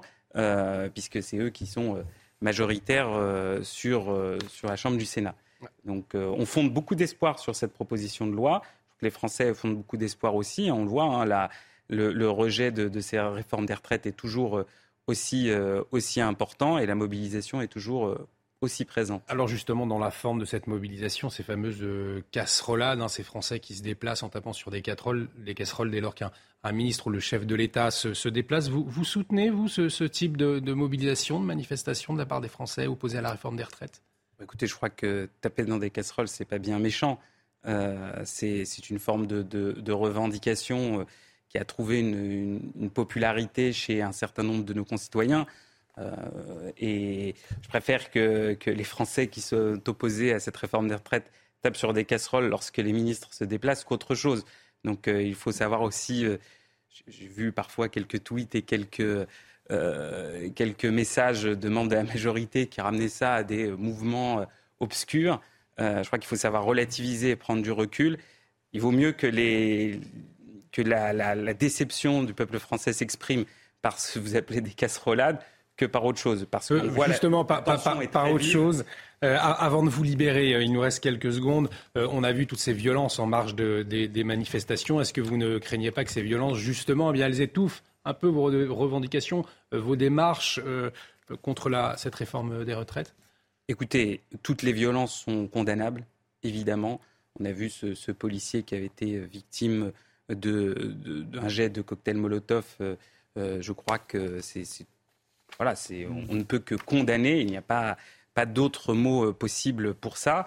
cependant, je ne crois pas que cela vienne étouffer euh, ça, teinte négativement une journée de mobilisation lorsqu'il y a des violences. Mais je crois que la mobilisation, elle est très ancrée quand on voit le nombre de Français qui étaient mobilisés encore en ce 1er mai.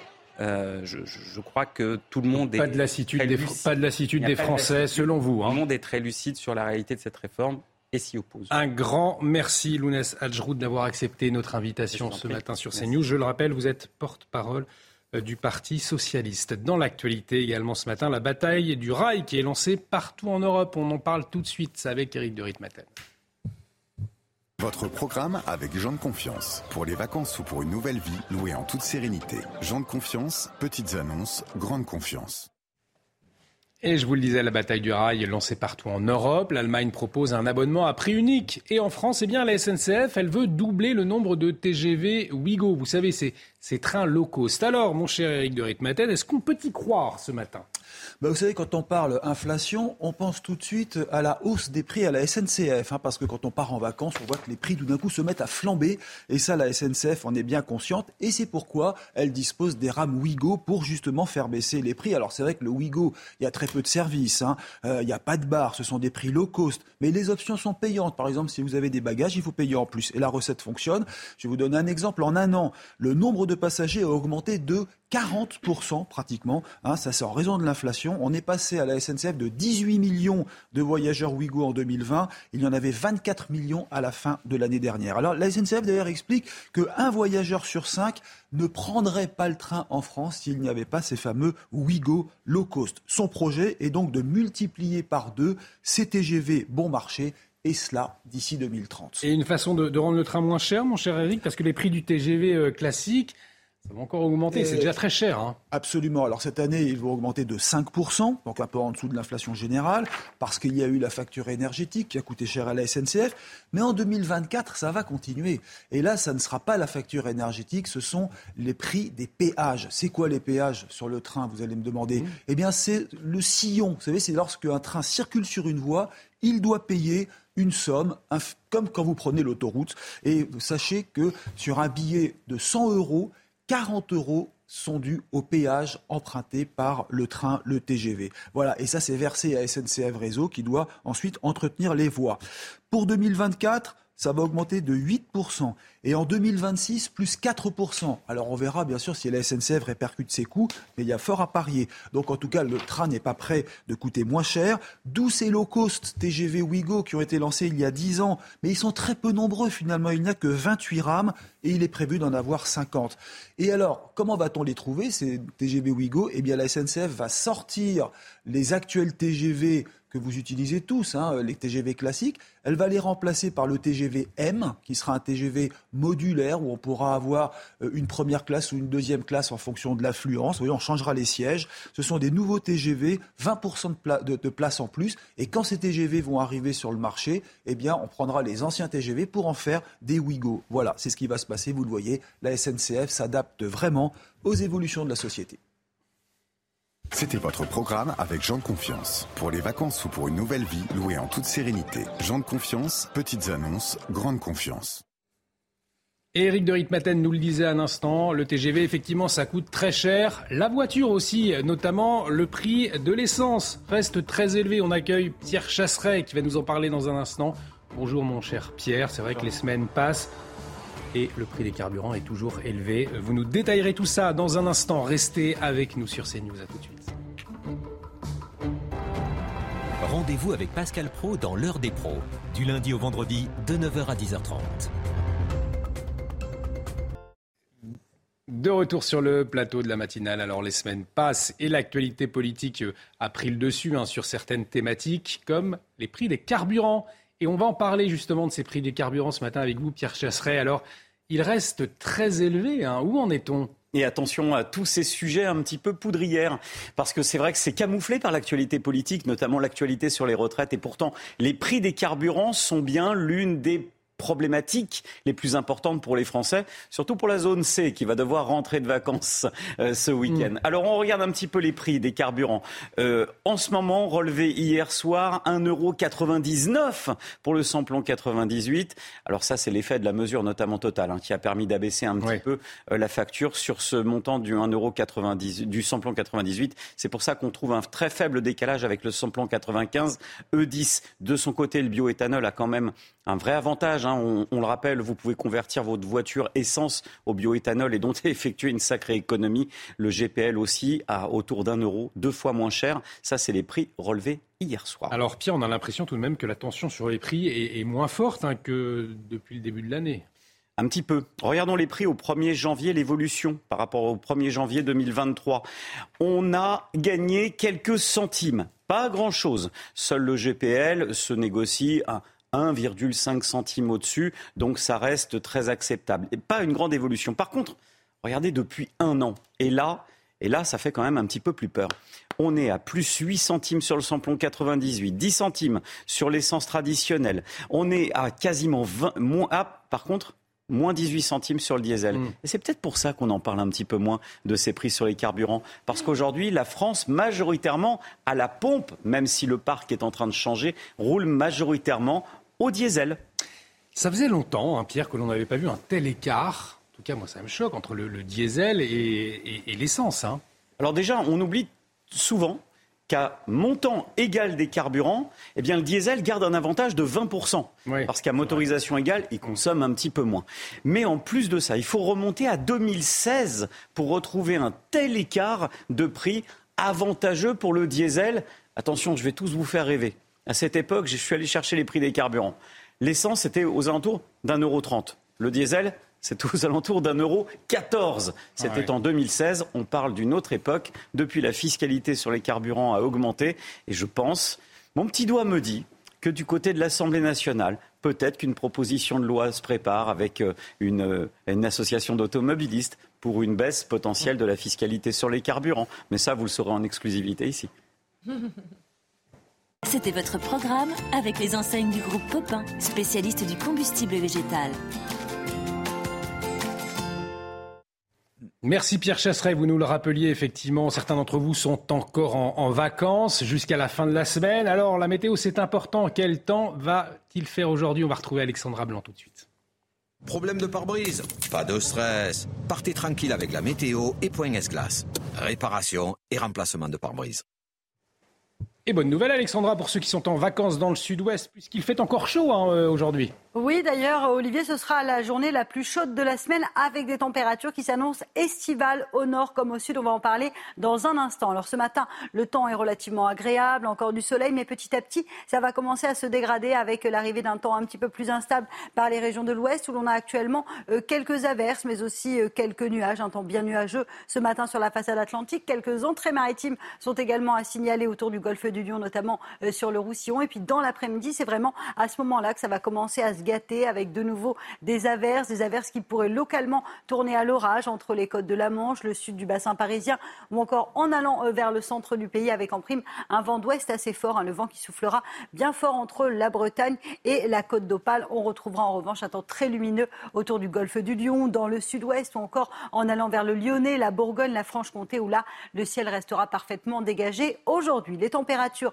grande douceur ce matin à La Rochelle ou encore à Nice avec en moyenne 15 degrés. En revanche, si vous êtes à Strasbourg ou encore à Nancy, la petite laine est encore indispensable avec en moyenne 6 degrés ce matin, mais dans l'après-midi, la chaleur gagne quasiment l'ensemble des régions françaises. 27 degrés à Clermont-Ferrand, 25 degrés en moyenne entre Bordeaux et Limoges, donc température qui vont rester estivales dans le sud-ouest. On aura 25 degrés à Marseille et petit à petit cette chaleur qui se déplace sur le nord-est où vous aurez localement 25 degrés à Nancy, 19 degrés d'écart entre le matin et l'après-midi sur le nord-est. Hein. donc c'est vraiment ce qu'on appelle en météo l'amplitude thermique, fraîcheur matinale et grande douceur l'après-midi. Et puis du côté de la Corrèze, on devrait également euh, conserver un temps très lumineux aujourd'hui, un petit peu à l'image d'hier où il a fait particulièrement beau sur l'ensemble des villes françaises. Pas d'exception hier. Problème de pare-brise? Pas de stress. Repartez tranquille après la météo avec Point S-Glace. Réparation et remplacement de pare-brise. Et bienvenue si vous nous rejoignez sur CNews à la une de l'actualité de ce jeudi à Nantes. Un policier frôle la mort dans un refus d'obtempérer. Un drame évité de justesse mardi soir. Le fonctionnaire traînait sur plus de 20 mètres. Reportage dans un instant. La consommation sur la voie publique de protoxyde d'azote par les mineurs interdite à Paris. La préfecture veut alerter sur les dangers de ce gaz hilarant. On y revient dans ce journal. Et puis à deux jours du couronnement de Charles III, les derniers préparatifs se mettent en place. Chaque jour, il y a des répétitions du défilé. On va en parler ce matin. Y a-t-il trop de résidences secondaires en Bretagne? Eh bien oui, selon une étude de l'INSEE sur le littoral, elles peuvent représenter la moitié des habitations et les prix flambent au détriment des locaux. Reportage dans le Morbihan, dans la commune d'Arzon. Le trimestre anti-inflation prolongé au-delà du 15 juin, une annonce de Bruno Le Maire alors que les prix ont encore augmenté en avril. Alors continuer à limiter certains prix des produits alimentaires, les industriels vont-ils l'accepter? Eh bien pas forcément. C'est ce que nous expliquera Eric de Ritmaten dans la chronique éco. Et le drame a donc été évité de justesse. À Nantes, mardi soir, un homme a pris la fuite pour éviter un contrôle de police, un hein, Chana. Oui, à bord d'un véhicule volé avec euh, trois passagers. Il a redémarré en trombe au moment où le policier lui demandait euh, de couper le contact. Il a volontairement percuté l'agent et l'a traîné sur plus de 20 mètres. Le récit de Michael Chaillou. C'est une rue pavillonnaire aux allures tranquilles située en plein cœur des quartiers nord de Nantes. Sur le trottoir, les traces de sang du policier sont encore bien visibles alors qu'au bout de la rue, ces marques de peinture localisent l'endroit où les quatre occupants de la voiture ont abandonné la Renault Mégane volée après les faits. On trouve ça très violent dans le quartier. C'est euh, le policier euh, saignant dans la rue. Euh, c'est assez choquant. Mardi soir, alors qu'il s'apprête à contrôler le véhicule, le policier de 38 ans est percuté violemment par la Renault Mégane. Le conducteur a redémarré bousculant le fonctionnaire qui a eu le réflexe bah, de s'accrocher à la portière. Et dans ce mouvement, il a été entraîné sur plus de 20 mètres. Euh, provoquant une chute euh, assez, assez grave, ce qui lui a occasionné un traumatisme crânien et euh, des blessures euh, importante. L'état de santé du fonctionnaire est en nette amélioration, mais la violence des faits révolte les syndicats de police. Le, véhicule l'a percuté volontairement et l'a traîné sur 20 mètres. Euh, on a parfois l'impression d'être dans le jeu GTA, sauf que la vie c'est pas c'est pas un jeu vidéo. Hein. On est avec des vies humaines et, euh, là là en l'occurrence mon collègue a eu vraiment beaucoup de chance de pas y rester. L'enquête avance vite grâce aux éléments, empreintes et autres retrouvés dans le véhicule. À Nantes en 2022, il y a eu plus d'un refus d'obtempérer par jour. Le Conseil constitutionnel a encore rejeté la demande d'un référendum d'initiative partagée contre la réforme des retraites. Les sages, Chana, l'ont jugé irrecevable. Hein. Et vous allez voir que les réactions politiques ne se sont pas faites attendre. Mathieu Devez. Après un deuxième rejet du RIP par le Conseil constitutionnel, l'opposition contre-attaque. Selon la NUPES, la Ve République expulse le peuple de la décision politique la coalition de gauche se projette déjà vers le 6 juin, 14e journée de mobilisation contre la réforme des retraites. De son côté, Fabien Roussel se dit plus que jamais mobilisé contre cette loi. Le secrétaire national du Parti communiste donne également rendez-vous le 6 juin dans la rue et le 8 juin à l'Assemblée nationale. Ce jour-là, les députés examineront une proposition de loi du groupe Lyotte. Elle vise à abroger le report de l'âge de départ à 64 ans. Selon le groupe, elle permettra de sortir le pays de la crise politique dans laquelle nous sommes plongés. Enfin, le Rassemblement national a annoncé hier soir déposer lui aussi une proposition de loi. Son objectif est d'instaurer un âge de départ minimum à 60 ans pour les Français ayant travaillé avant 20 ans et progressivement jusqu'à 62 ans. Si pour le Conseil constitutionnel la réponse au RIP fut encore non, l'opposition appelle toujours à continuer la bataille. Et puis toujours euh, concernant cette opposition à la réforme des retraites, eh bien la mairie de Paris a dû retirer des banderoles contre la réforme des retraites justement. C'est la justice qui a ordonné de les retirer définitivement de la façade de l'hôtel de ville. Oui, sur celle-ci, on pouvait lire mairie solidaire avec euh, le mouvement social. Le tribunal administratif a émis un sérieux doute sur leur légalité en vertu du principe de neutralité des services publics.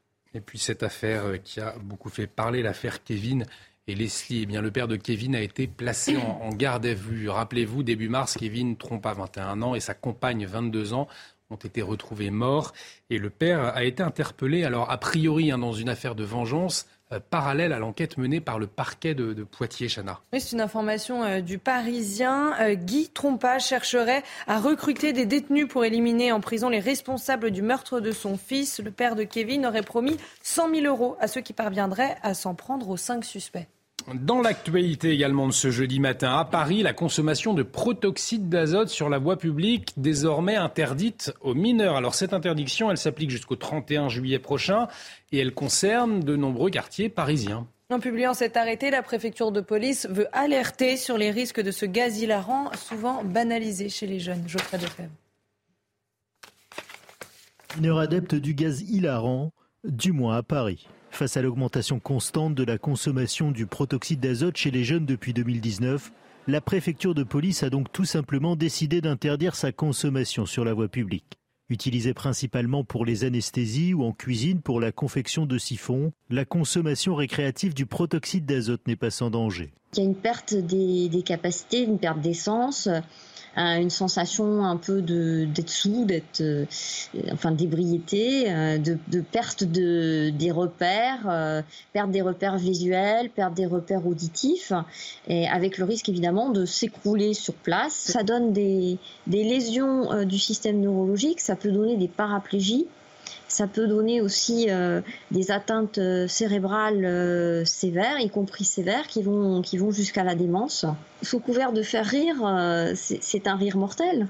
Déjà interdit à la vente aux mineurs depuis mai 2021, le gaz hilarant est aujourd'hui la troisième substance la plus consommée en France après le tabac et l'alcool, selon la préfecture de police de Paris.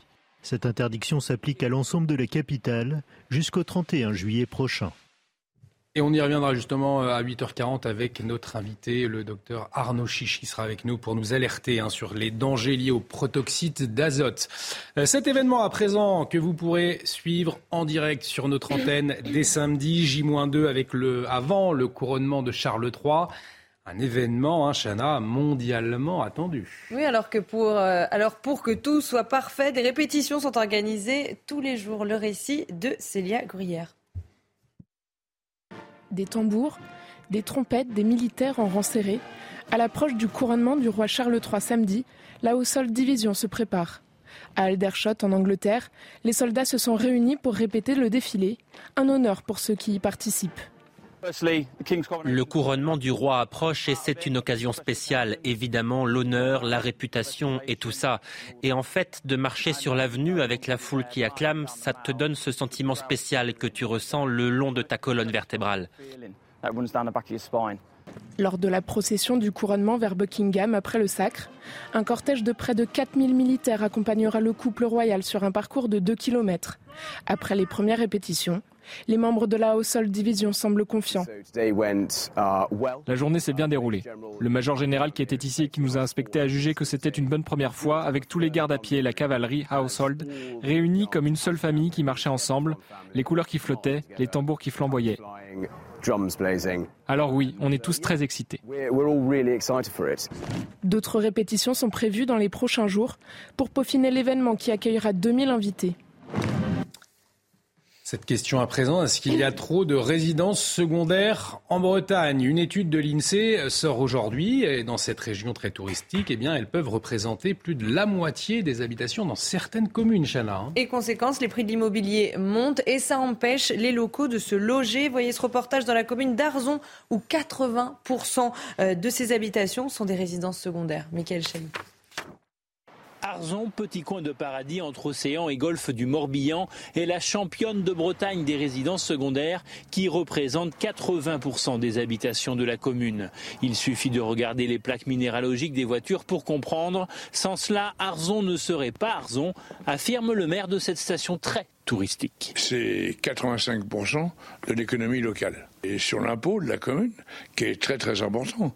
C'est les résidences secondaires qui le financent à 80%. Conséquence, le prix de l'immobilier explose, excluant les locaux du littoral. En Bretagne, pouvoir se loger devient une revendication qui s'affiche sur les ponts au-dessus des routes nationales. Le droit d'avoir un logement doit primer sur le droit d'en avoir deux, selon les élus du parti autonome breton UDB. La mesure la plus symbolique que l'UDB propose, c'est euh, le statut de résident. Donc c'est un principe politique qui veut que euh, pour acheter un bien, on doit justifier d'un an de résidence sur, euh, sur le territoire.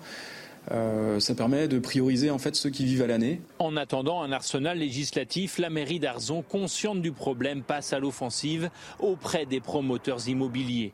Depuis 2014, 74 logements ont ainsi été vendus sur la commune à prix encadré, soit quatre fois moins cher que le prix pratiqué sur ce que certains appellent ici la Braise Riviera. On vous parlait euh, hier des conséquences éventuelles de l'intelligence artificielle sur l'emploi. Eh bien, euh, figurez-vous qu'aujourd'hui, la Maison-Blanche invite les géants de la tech justement à Chana pour euh, parler intelligence artificielle. Oui, les dirigeants de Google, Microsoft, OpenAI et Anthropic seront autour de la table pour parler des risques liés à ces technologies. La vice-présidente Kamala Harris sera également présente et le gouvernement américain envisage de prendre des mesures. Allez, restez avec nous euh, sur CNews. On marque une très courte pause. Dans un instant, on va s'intéresser à un sujet qui nous préoccupe tous, l'augmentation des prix, l'inflation et le trimestre anti-inflation, alors qui pourrait être euh, prolongé. Hein. C'est une annonce de Bruno Lumaire. Alors, oui, une bonne nouvelle, mais est-ce que les industriels vont jouer le jeu? Ça, c'est Eric de Ritmaten qui nous dira tout. Dans un instant, restez avec nous sur CNews. Et de retour sur le plateau de la matinale, bienvenue si vous nous rejoignez. Dans un instant, on va parler d'un sujet qui nous concerne tous, l'inflation, l'augmentation des prix dans la chronique éco d'Éric de Ritmaten. Mais tout de suite, qu'est-ce qu'il faut retenir ce matin dans l'actualité? Le rappel des titres, c'est avec vous, Chana Lousteau.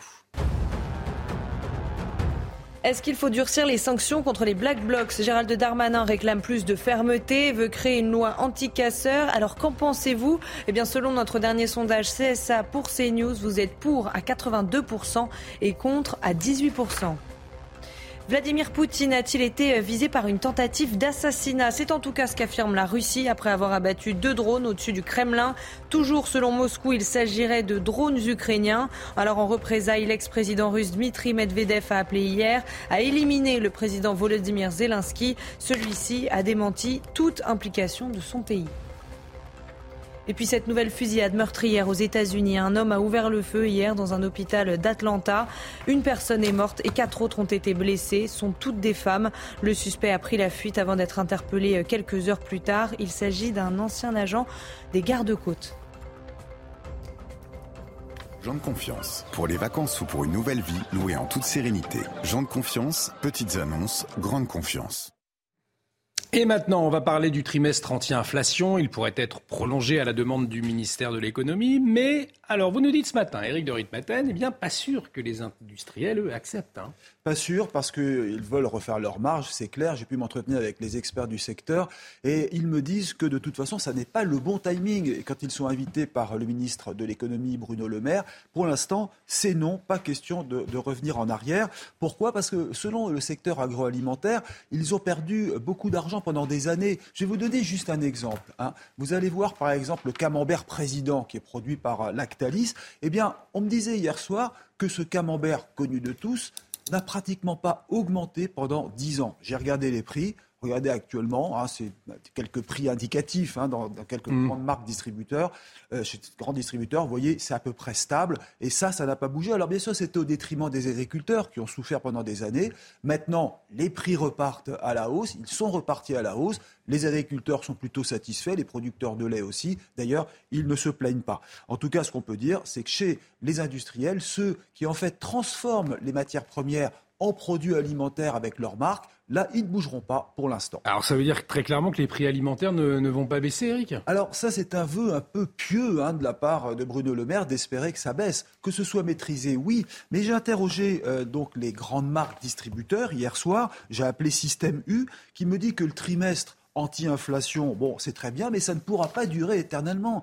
Ils me le disaient chez Système U, ils ont perdu des dizaines de millions d'euros en faisant baisser les prix, en faisant des efforts. Regardez euh, cet exemple qui est tout à fait parlant. Lorsque vous achetez un produit avec marque, on l'a vu, 17% de hausse au premier trimestre comparé au même premier trimestre 2022. Alors que sur les produits sans marque, ça a baissé de 5 à 7%. Et cet effort, il a été fait par les grands distributeurs. D'ailleurs, les sans marques marchent tellement bien plus 30% que les Français en redemandent, hein, on le sait bien. Et souvent même, d'ailleurs, certains Français ont baissé la consommation, achètent moins parce que les prix sont trop élevés. Toutes les marques sont, j'allais dire, à la même enseigne, Casino, Monoprix, Franprix et Carrefour, s'interrogent, est-ce qu'ils vont prolonger le trimestre anti-inflation? Eh bien ça... On verra la semaine prochaine. La réunion a lieu chez Bruno Le Maire au ministère de l'économie à Bercy. En tout cas, oui, eux, euh, les distributeurs, ils iront, mais pas les industriels. Ça veut dire quoi? Ça veut dire que même si le prix des matières premières baisse actuellement, on l'a vu avec le blé, on l'a vu avec le lait, on l'a vu avec plein d'autres produits, et que le transport aussi a baissé, la balle est dans le camp des grandes marques, des grands industriels, mais chez les distributeurs, on a vraiment aujourd'hui envie que l'effort soit partagé. C'était votre programme avec Jean de Confiance. Pour les vacances ou pour une nouvelle vie, louée en toute sérénité. Jean de Confiance, petites annonces, grande confiance. Et un anniversaire aujourd'hui, celui de la NUPES, première année d'existence pour la coalition de partis de gauche. Euh, et maintenant, euh, que va devenir ce mouvement? On va en parler dans un instant avec vous, Vincent Fahandège. Ce sera l'édito politique. Restez avec nous sur CNews. Rendez-vous avec Sonia Mabrouk dans Midi News du lundi au jeudi de midi à 14h. De retour sur le plateau de euh, la matinale pour une date anniversaire ce matin, puisqu'aujourd'hui c'est l'anniversaire de la NUPES, première année d'existence pour la coalition euh, de quatre partis de gauche. Alors l'occasion ce matin de se concentrer hein, sur l'acte 2 du mouvement avec vous, Vincent Fandège. Oui, la NUPES euh, a fêté son premier anniversaire. Normalement, quand on fête un anniversaire, on souffle les bougies, la bougie en l'occurrence. Sauf qu'hier soir, la NUPES a reçu une petite, gifle de la part du Conseil constitutionnel avec le, RIP qui a donc été euh, rejeté. Il s'agit désormais effectivement d'organiser l'acte 2 du mouvement, continuer le combat sur la réforme des retraites. Là-dessus, ils sont tous d'accord. Sous d'autres formes glissent souvent les responsables de la NUPES qui veut un petit peu tout et rien dire. Dans ce contexte, Fabien Roussel, lui, eh bien, veut réunir les 258 signataires du euh, RIP et il souhaite également accueillir l'intersyndicale à l'Assemblée nationale. Mais du côté de la France insoumise, l'acte 2 se joue aussi euh, au moment des élections européennes. Et là, euh, il y a du rififi à la, à la NUPES. LFI propose effectivement une liste unique. Le PS dit pourquoi pas. Les écolos, eux, eh bien, ne veulent pas en entendre parler. En revanche, les Verts, eux, proposent un candidat unique pour la présidentielle 2027. Alors pourquoi pas, euh, disent les autres partis, mais alors qui Il faudrait quelqu'un de fédérateur euh, à gauche? On pense à Jean-Luc Mélenchon. C'est le favori au vu de ses précédents résultats aux élections présidentielles euh, dernières. Néanmoins, il est un petit peu trop clivant pour être, mhm. pour être le représentant de la NUPES à l'élection présidentielle 2027. Mais le problème, c'est qu'il n'y a pas d'autres profils qui se dégagent pour le moment à gauche. Alors Vincent, euh, l'année passée, on se souvient bien évidemment, a été euh, rythmée par des divergences quant aux, lignes directrices et, et des conflits internes également. C'était forcément le risque avec euh, une coalition de quatre partis politiques. Dernièrement, par exemple, il y a eu le 4 Nins qui a été réintégré dans le groupe France Insoumise à, l'Assemblée nationale. Un retour qui n'a pas plu, qui n'a pas plu aux écologistes, qui n'a pas plu également au Parti socialiste. Et puis plus récemment également, ce sont les sorties de Fabien Roussel qui agacent dans la Nupes. Lors du congrès du Parti communiste, il s'en est pris directement à Manuel Bompard. Il s'en est pris également à la Nupes qu'il juge dépassée. Il a même proposé, il a osé même proposer une alliance avec Bernard Cazeneuve. La France insoumise ne veut pas en entendre parler. Visiblement, l'ancien Premier ministre non plus. Et puis il y a eu cette fameuse marche des députés euh, communistes qui sont euh, allés à l'Elysée pour euh, remettre une lettre à Emmanuel Macron, un événement qui a été annoncé, annulé par la France insoumise, qui a finalement eu lieu. Tout ça pour dire que L'objectif actuel de la NUPES, c'est de rassembler encore un petit peu plus à gauche. Alors on se demande avec qui, premièrement. Et deuxièmement, surtout la priorité, c'est de régler les problèmes en interne. Effectivement, merci beaucoup Vincent euh, Farandège. Et puis j'ajoute que Laurence Ferrari recevra à 8h15 Robert Ménard, le maire de Béziers. Là encore, il sera euh, question euh, de la suite de cette opposition à la réforme des retraites. Mais avant, une petite respiration avec l'instant musique.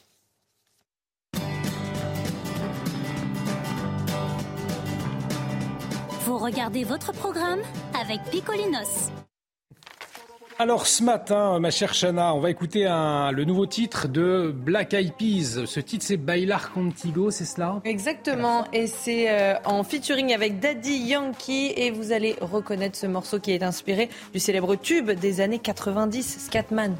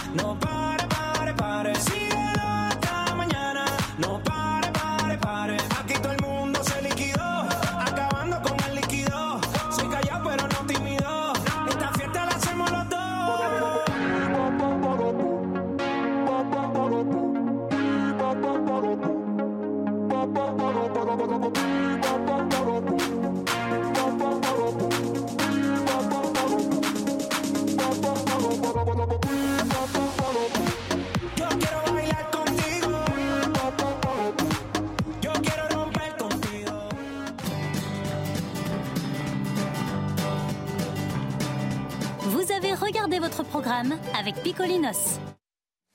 Et restez avec nous euh, sur CNews, puisque dans un instant, on va revenir sur ces euh, condamnations prononcées après les violences du 1er mai. On va le voir, euh, des auteurs avec des profils divers et atypiques. Nous étions à Lyon, hein, justement, pour suivre ces procès. On marque une très courte pause.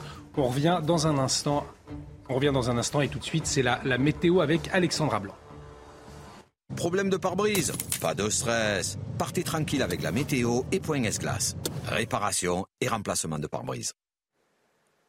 Hier, c'était vraiment une belle journée, du soleil pour tout le monde. Là, les conditions météo vont commencer à changer. Néanmoins, cette journée de jeudi sera bel et bien la journée la plus chaude de la semaine. On va en parler dans quelques instants avec des températures presque estivales quasiment partout. Alors, au programme aujourd'hui, eh bien, une dégradation orageuse qui va donc se mettre en place sur les régions de l'ouest, sur le bassin parisien ou encore sur les régions du nord le temps s'annonce assez euh, nuageux cet après-midi avec localement quelques averses, quelques orages également. Et puis, on aura aussi ce vent d'ouest hein, qui soufflera bien fort entre la pointe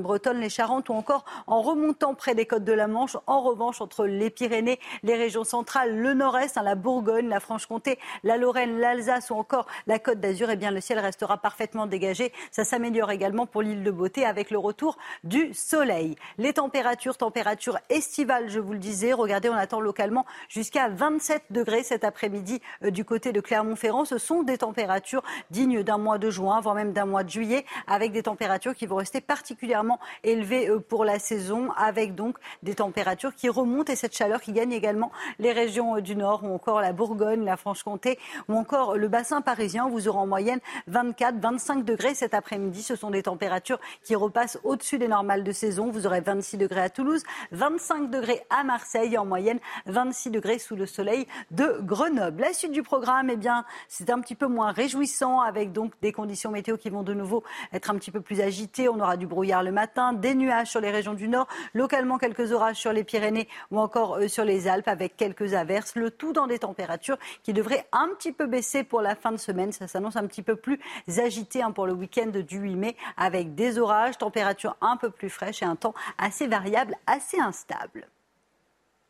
Problème de pare-brise Pas de stress. Repartez tranquille après la météo avec Point Glace. Réparation et remplacement de pare-brise.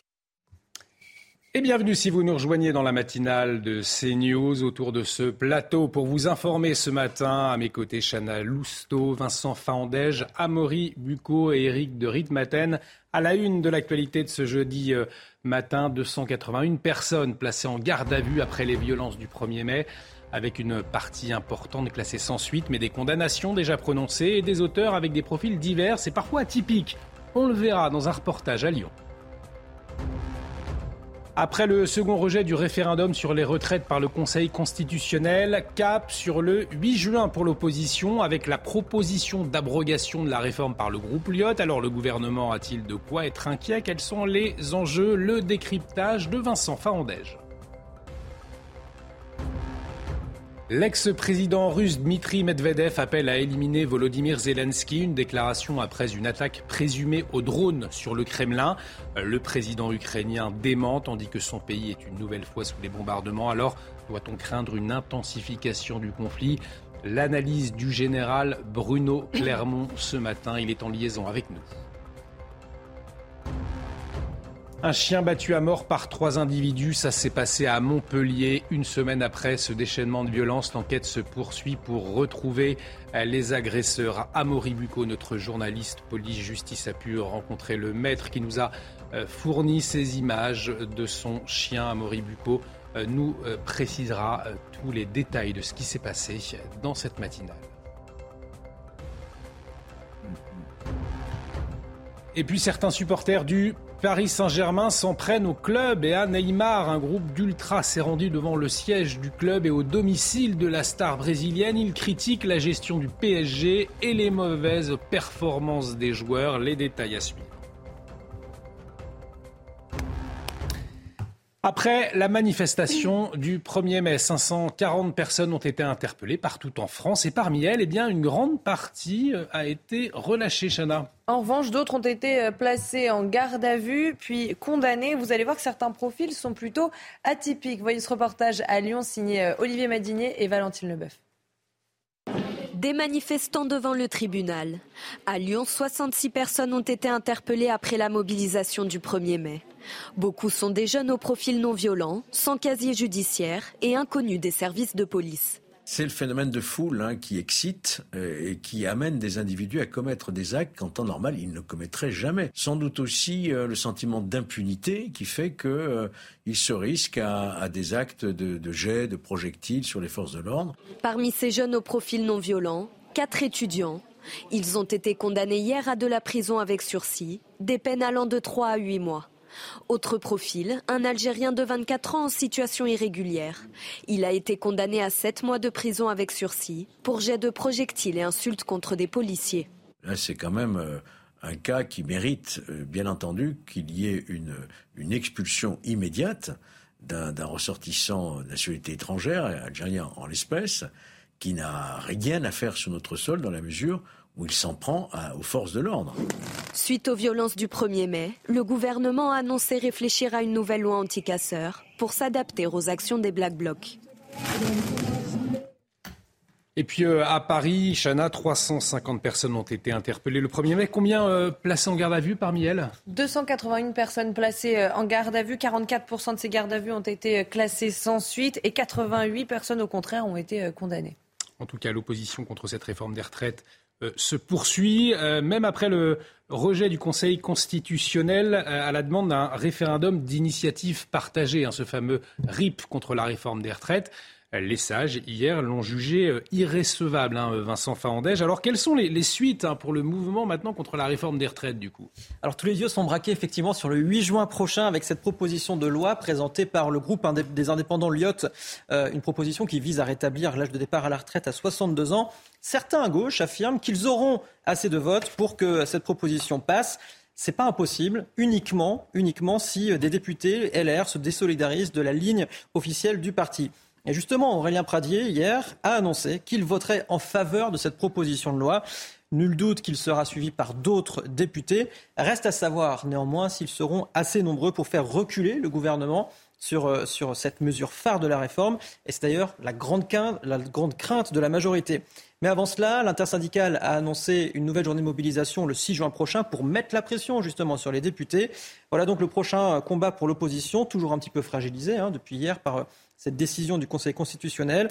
Selon certains à gauche, il n'y aura d'ailleurs pas de troisième demande de euh, référendum d'initiative partagée qui de toute façon aurait dû attendre avril 2024. Et puis le Rassemblement national qui a également euh, déposé un texte, on en parlera avec Thomas Ménager, député RN, qui sera avec nous euh, à 8h30 pour y voir un peu plus clair justement sur le dépôt de ce nouveau texte par le Rassemblement national. L'actualité marquée également euh, ce matin par la guerre en, Ukraine, des inquiétudes, puisque Moscou dénonce une tentative d'assassinat de Vladimir Poutine après avoir abattu deux drones ukrainiens, ces deux drones qui visaient le Kremlin, Chana. Oui, l'Ukraine qui est visée par de nouveaux bombardements. Et dans ce contexte, l'ex-président russe Dmitry Medvedev a appelé hier à éliminer le président ukrainien Volodymyr Zelensky en représailles. Alors des propos euh, très forts dans ce contexte de guerre euh, en Ukraine. Euh, pour nous éclairer, le général Bruno Clermont est, en liaison avec nous. Alors mon général, est-ce que on est à un tournant du conflit entre l'Ukraine et la Russie selon vous? Alors tout d'abord, euh, rien ne garantit que c'était des drones ukrainiens.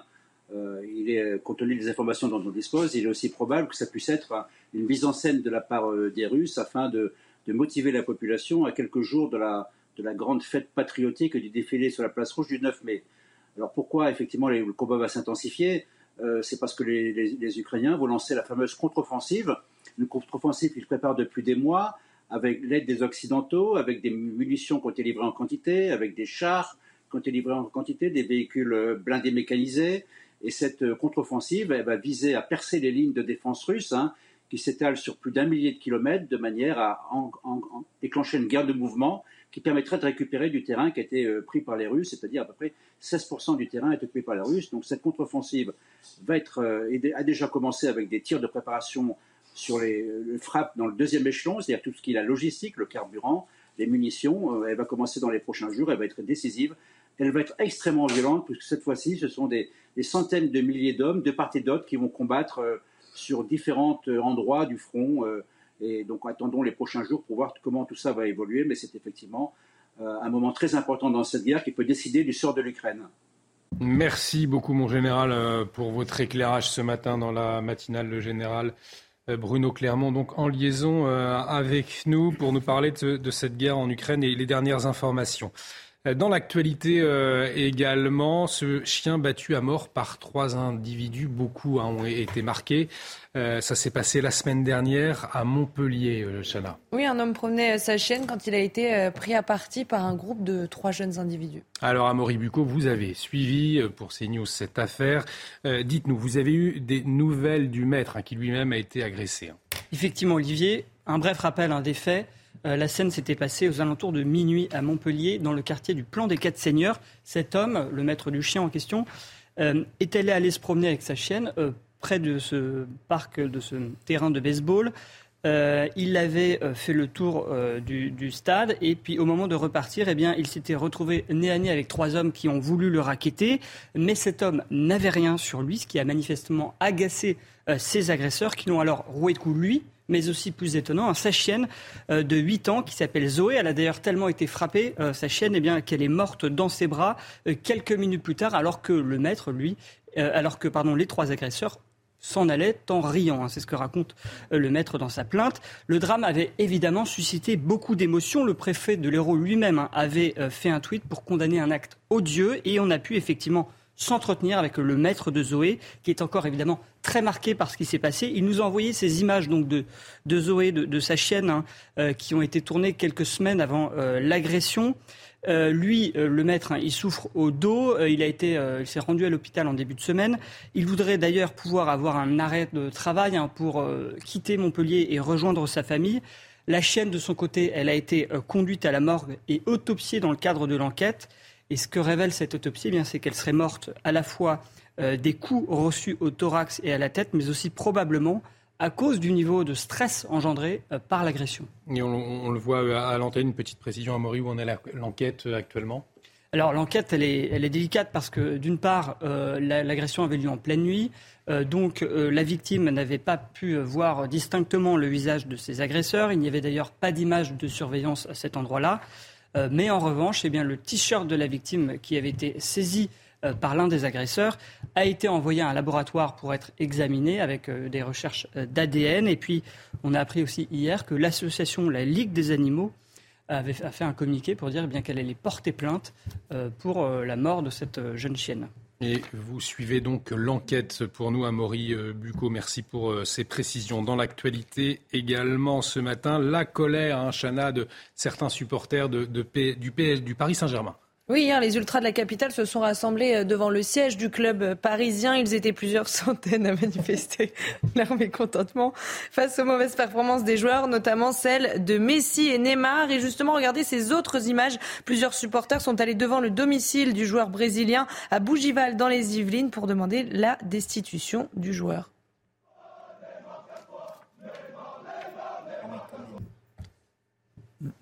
Et j'ajoute que le PSG a réagi via un communiqué pour condamner, je cite fermement, ces agissements intolérables et insultants. On marque une très courte pause. Dans un instant, l'interview de Laurence Ferrari. Laurence Ferrari qui reçoit ce matin Robert Ménard, le maire de Béziers. Un entretien à ne pas manquer donc dans un instant sur notre antenne. A tout de suite sur CNews. Rendez-vous avec Pascal Pro dans l'heure des pros, du lundi au vendredi de 9h à 10h30. Bienvenue si vous nous rejoignez sur CNews. Tout de suite, Laurence Ferrari reçoit le maire de Béziers, Robert Ménard. C'est dans un instant, mais avant, le rappel des titres avec vous, Chana Lousteau. Est-ce qu'il faut durcir les sanctions contre les Black Blocs? Gérald Darmanin réclame plus de fermeté et veut créer une loi anti-casseurs. Et vous, qu'en pensez-vous? Eh bien, selon notre dernier sondage CSA pour CNews, vous êtes pour à 82% et contre à 18%.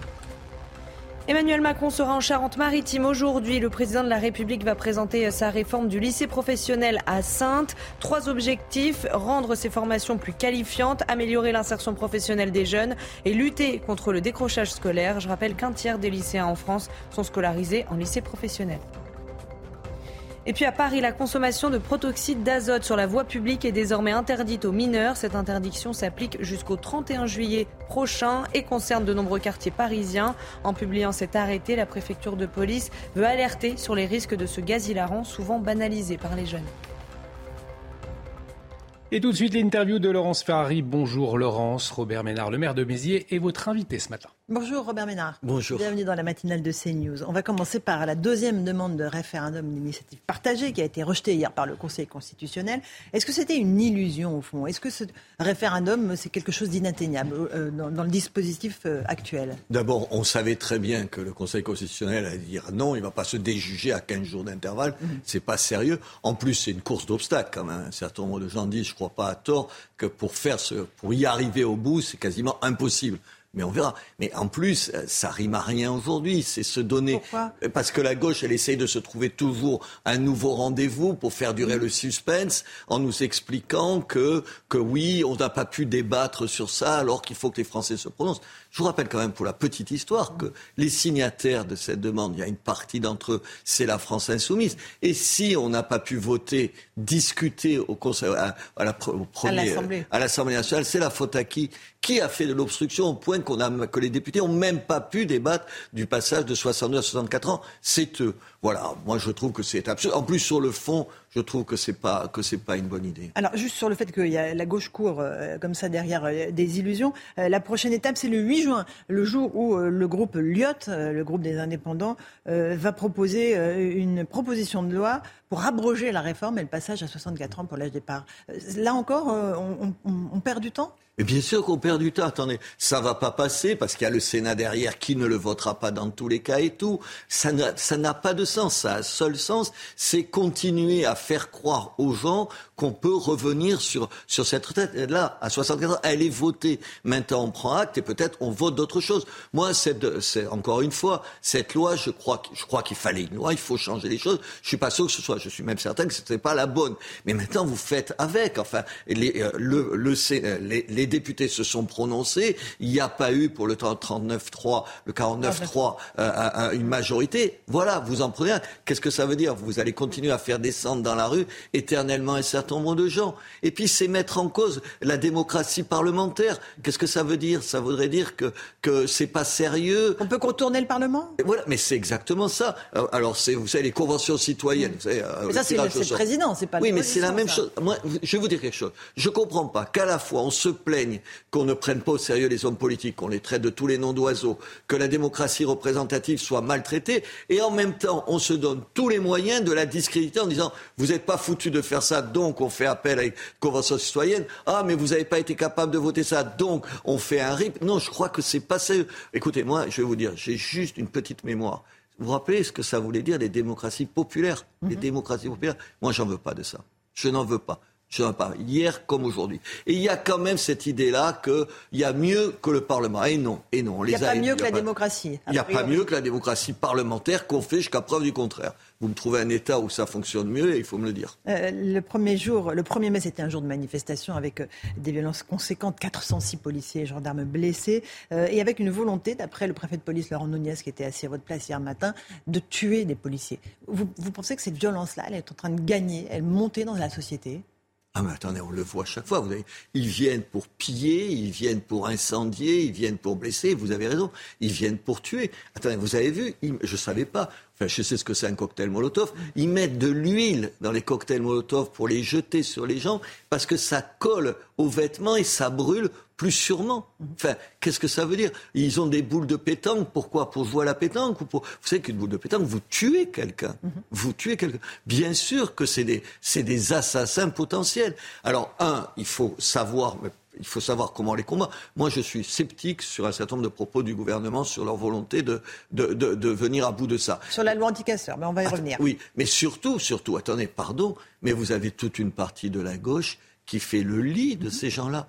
Euh, les propos de, de M. Mélenchon, qu'est-ce qu'il a dit Ah Oui, sur la mauvaise République. Ah bah, la mauvaise République. la mauvaise Ça vous rappelle pas un certain nombre, une petite musique quand, euh, la- quand- quoi, anti-parlementaire, mettant en cause les gens, la mauvaise République. Quand je sais plus qui, j'ai oublié le nom, qui dit oui, il y a des Bastilles à prendre. Qu'est-ce que ça veut dire Quand même, euh, Madame, que la- la- c'est Madame Pinet, la, la nouvelle patronne de la, de la CGT. Binet. Binet, Binet, pardon, Madame Binet, qui dit ah, le matin même de- du 1er mai, qui dit attention aux violences policières, quoi.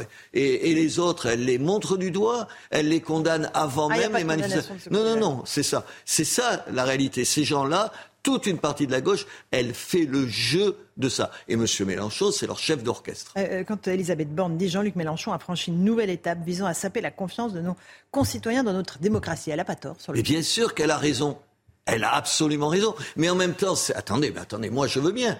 Mais en même temps, il y a deux mois, c'est pas il y a dix ans, il y a deux mois au- au- à l'Assemblée nationale, elle fait voter contre les peines planchées, vous savez, qui, qui sont donc des peines planchées, donc comme le nom l'indique, pour, pour les gens qui s'en prennent aux, fausses- aux policiers ou aux gendarmes. Elle fait voter contre pour des raisons minables, parce que c'est Horizon qui présente ça, Édouard Philippe, et qui se leur bisbille entre eux. Alors attendez, vous pouvez pas à la fois dénoncer la violence, elle a raison de la dénoncer, elle a raison de dire qu'un certain nombre de gens, en particulier M. Mélenchon et ses amis, font le jeu de ces gens-là, mais en même temps qu'elle nous dise pas qu'elle veut lutter contre ça si elle s'en donne pas les moyens. Euh, la loi anti-casseurs, est-ce qu'il faut la durcir comme le demande Gérald Darmanin?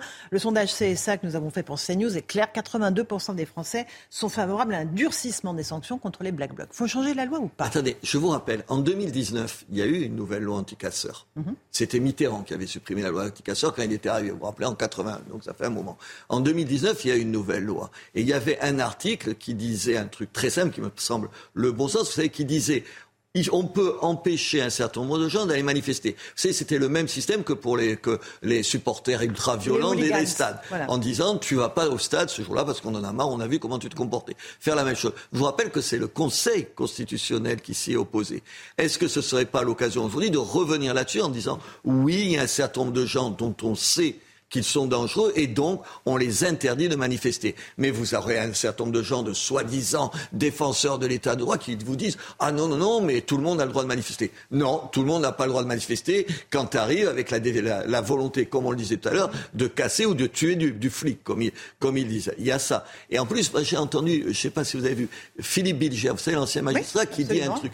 Aujourd'hui, pourquoi on arrive peu à comment ça s'appelle à condamner les gens Parce que quand vous voyez les chiffres, Ah bah, vous on les, avez a là, là, les chiffres. 305 personnes interpellées, euh, 129 classements sans suite. Donc là, on est à 44%. Oui, mais euh, où il n'y a personne qui est. Oui, euh, c'est pas pour rien qu'ils soient qu'ils ont des cagoules et qu'ils sont habillés tous de la même façon. Parce que pour reconnaître les gens et pour entraîner quelqu'un devant la justice, il faut le reconnaître. C'est individuel en France. Mm. Euh, si c'est pas vous, c'est pas la personne à côté. Donc, et dans ces cas-là, on n'y arrive pas. Alors, euh, Philippe Bidger, ce magistrat, propose, et je trouve peut-être c'est un truc sur il lequel. Il l'a fait sur CNews. Ouais, il a, je savais pas qu'il avait fait chez nous. Il dit, il a raison. Peut-être que quand on voit un groupe qui s'en prend ensemble à des policiers, peut-être qu'on peut condamner l'ensemble du groupe sans dire ah oui c'est celui-là qui à ce moment-là a jeté le pavé parce que ça on n'arrive pas à le dire. Donc on revient sur l'individualisation eh oui, alors dans notre attendez, pays. Je sais que c'est un vrai problème. mais c'est un vrai sujet. Je, attendez, je, pas dit que c'est pour ça que je dis que je suis pas sûr. Je sais que c'est un vrai problème, mais en même temps en face de toi, il y a des gens qui utilisent les failles en, en fait de notre démocratie, qui fait que oui, il faut individualiser pour dire comme on est tous pareils, comme c'est impossible de nous reconnaître, on ne peut pas nous condamner. Enfin, ça vous tue quand même que des gens comme ça, de manifestation en manifestation, et pas que d'ici, ils viennent de toute l'Europe, ils s'en prennent à des gens, ils cassent, ils volent,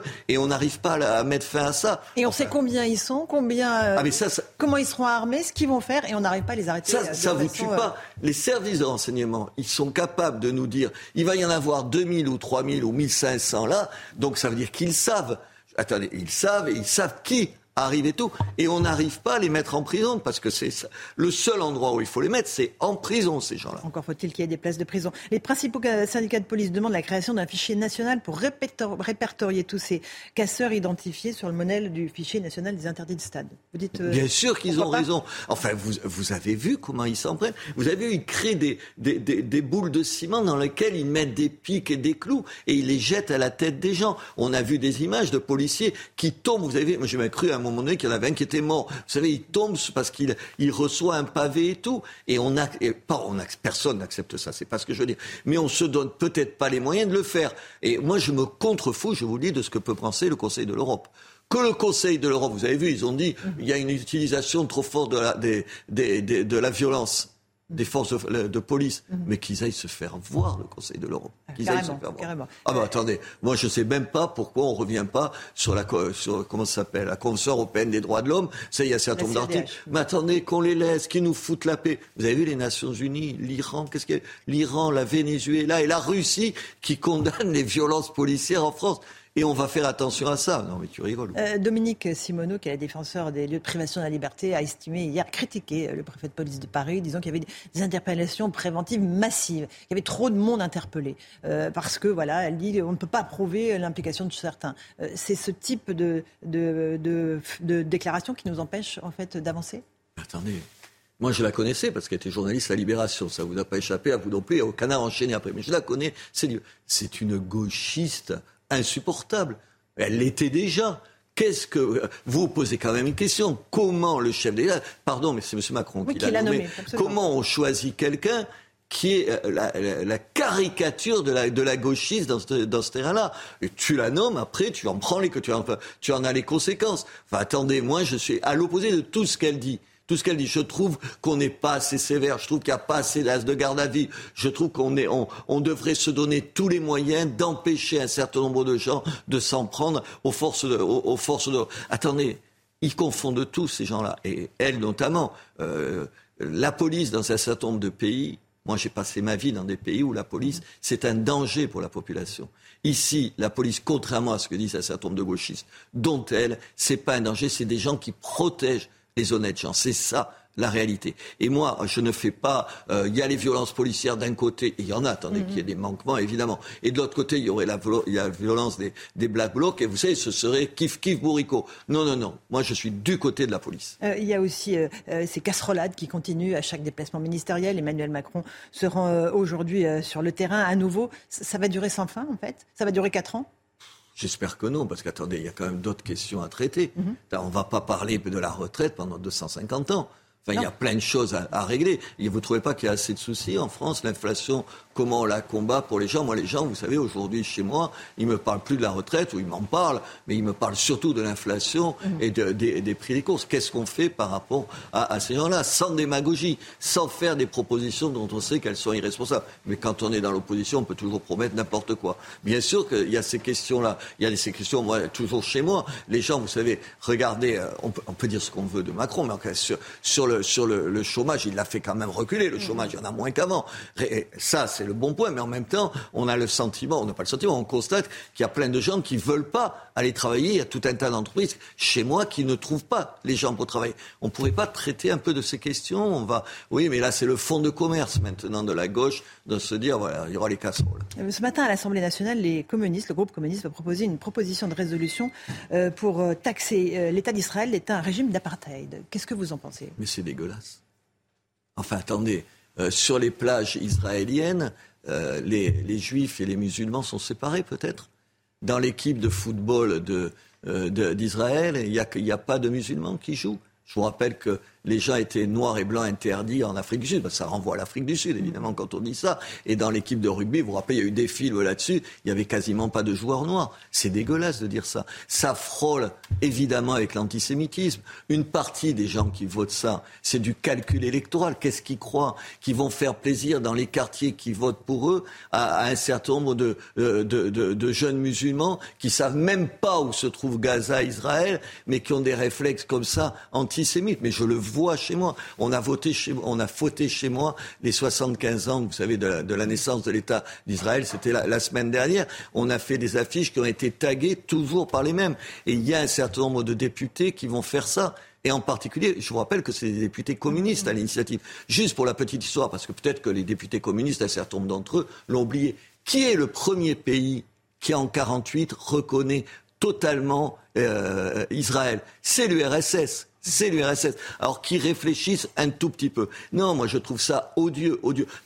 On peut critiquer la politique d'Israël comme dans n'importe quel État. Mais faire d'un vrai conflit national, il y a deux des gens sur le même territoire qui se disputent euh, en termes de nation. D'ethniciser en disant que c'est un conflit entre juifs et arabes, honnêtement, ça te donne envie de vomir. J'ai une dernière question qui porte sur le fait que euh, Aurore Berger veut rendre obligatoire sur toutes les mairies le double drapeau français et européen. Euh, je crois que vous le faites à Béziers, dans, dans cet état. Mais est-ce qu'il faut obliger toutes les mairies bah, à faire Mais elle le fait, elle s'en fout, Aurore Berger, de cette histoire. Ce qu'elle veut, c'est mettre en difficulté d'un côté le RN qui veut pas du drapeau européen, de l'autre côté eh, la, la, la, France insoumise pour les mêmes raisons. Mais qu'est-ce que c'est cette politique de, de, un peu minable, étriquée et tout? Attendez, euh, qu'on oblige les élus, les maires, ils n'en ont pas besoin, les maires. Il y a le drapeau bleu, blanc, rouge sur toutes nos mairies. Et ensuite, chacun fait ce qu'il veut. Moi, je vais vous dire, j'en ai quatre. Je veux dire, mais je suis pas obligé. Évidemment. Ah, bien sûr, mais comme plein de mairies. J'ai le drapeau, le drapeau bleu, blanc, rouge, évidemment. Le drapeau européen, je suis profondément européen. J'ai le drapeau occitan, parce qu'on est en Occitanie, on a un drapeau. Et j'ai le drapeau de la ville. Voilà, je fais qu'on m'oblige à mettre, moi, on n'a pas m'obliger, mm. même pas besoin de le répéter, parce que tout le monde le sait, on met le drapeau blanc rouge, ensuite chacun met celui qu'il veut qu'est-ce qu'elle va encore se mêler et nous emmerder depuis Paris sur ce qu'on veut faire? On ne peut pas nous faire confiance 5000. Mais non, elle veut, elle veut casser les pieds aux deux. Laissons les maires faire. Euh, oui, et puis on arrête de faire des lois ou des propositions de loi rien que pour emmerder son voisin. Honnêtement, il y a au vrai problème des Français. Ouais, il y en a d'autres, vraiment, plus que les drapeaux. Robert Ménard, euh, qui a toujours ce franc-parler d'être venu ce matin dans la matinale de CNews. À vous, Olivier de Carenfleck, pour la suite. Et l'interview de Laurence Ferrari a retrouvé sur notre site internet en replay www.cnews.fr. À la une de l'actualité de ce jeudi matin, ce drame évité de justesse à Nantes. Mardi soir, un homme a pris la fuite pour éviter un contrôle de police. Oui, à bord d'un véhicule volé avec euh, trois passagers. Il a redémarré en trombe au moment où le policier lui demandait de couper le moteur. Il a volontairement percuté l'agent et l'a traîné sur plus de 20 mètres. Le récit de Michael Chailloux.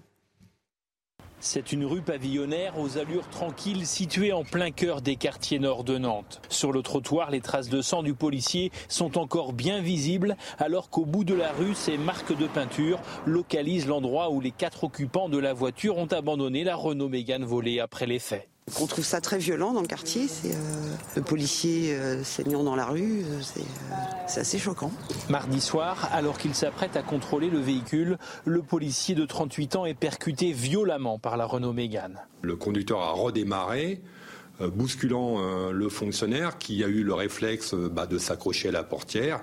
Et dans ce mouvement, il a été entraîné sur plus de 20 mètres provoquant une chute assez, assez grave, ce qui lui a occasionné un traumatisme crânien et des blessures euh, importante. L'état de santé du fonctionnaire est en nette amélioration, mais la violence des faits révolte les syndicats de police. Le, véhicule l'a percuté volontairement et l'a traîné sur 20 mètres. Euh, on a parfois l'impression d'être dans le jeu GTA, sauf que la vie c'est pas c'est pas un jeu vidéo. Hein. On est avec des vies humaines et, euh, là là en l'occurrence mon collègue a eu vraiment beaucoup de chance de pas y rester. L'enquête avance vite grâce aux éléments, empreintes et autres retrouvés dans le véhicule.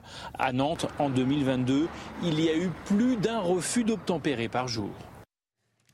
Dans l'actualité également ce matin, les réactions qui se multiplient après le second rejet du référendum sur les retraites par le Conseil constitutionnel. L'opposition maintient euh, la pression, notamment en attendant le 8 juin hein, avec la proposition d'abrogation de la réforme par le groupe Lyot. On va en parler tout de suite avec notre invité Thomas Ménager, député du Rassemblement national. Il est en liaison avec nous. Thomas Ménager, bonjour, merci d'avoir euh, accepté notre invitation. Alors, en réaction à ce rejet hein, euh, de la seconde demande de, RIP, référendum d'initiative partagée, votre groupe, le Rassemblement national, a déposé un texte pour empêcher la retraite à 64 ans. Alors éclairez-nous, c'est vrai qu'on s'y perd un peu avec les multiples recours. De quoi s'agit-il? C'est quoi ce texte?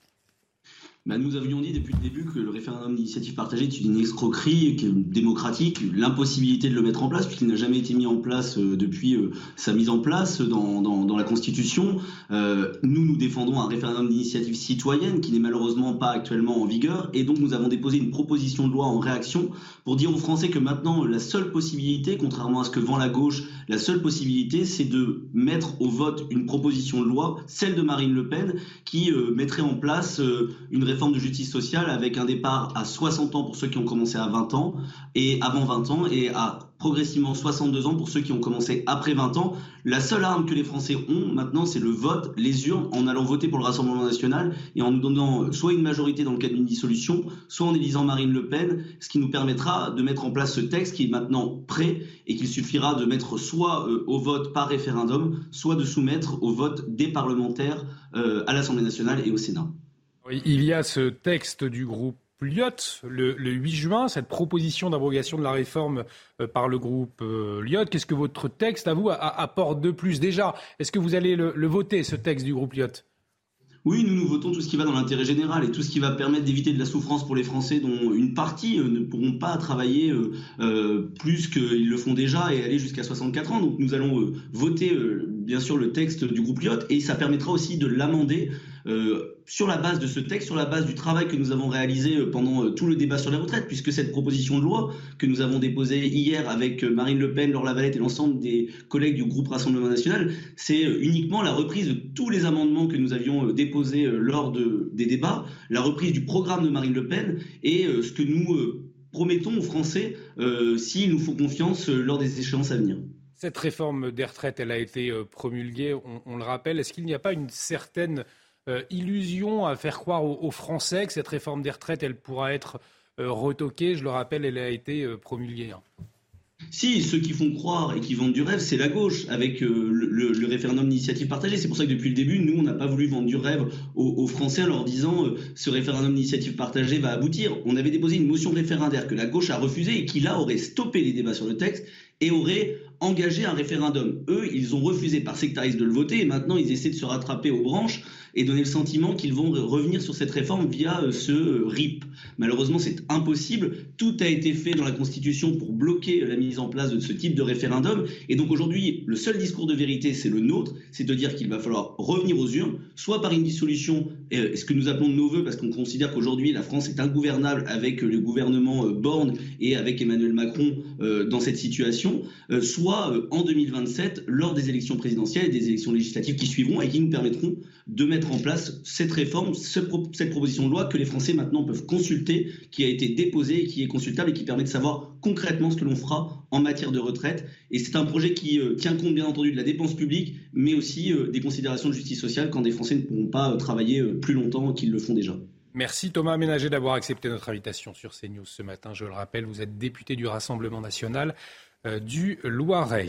En ce jeudi, une fête anniversaire. Euh, on fête aujourd'hui les un an de la NUPES, première année d'existence donc pour la coalition de quatre partis de gauche. L'occasion de se concentrer avec vous, Vincent Fandèche, ce matin, et bien sur l'acte 2 du mouvement. Oui, continuer le combat sur la réforme des retraites. Là-dessus, ils sont tous d'accord. Certains représentants de, la gauche, de la NUPES, glissent souvent euh, sous d'autres formes, ce qui veut plus ou moins euh, rien dire au final sur quelle forme peut-on manifester autre que manifester.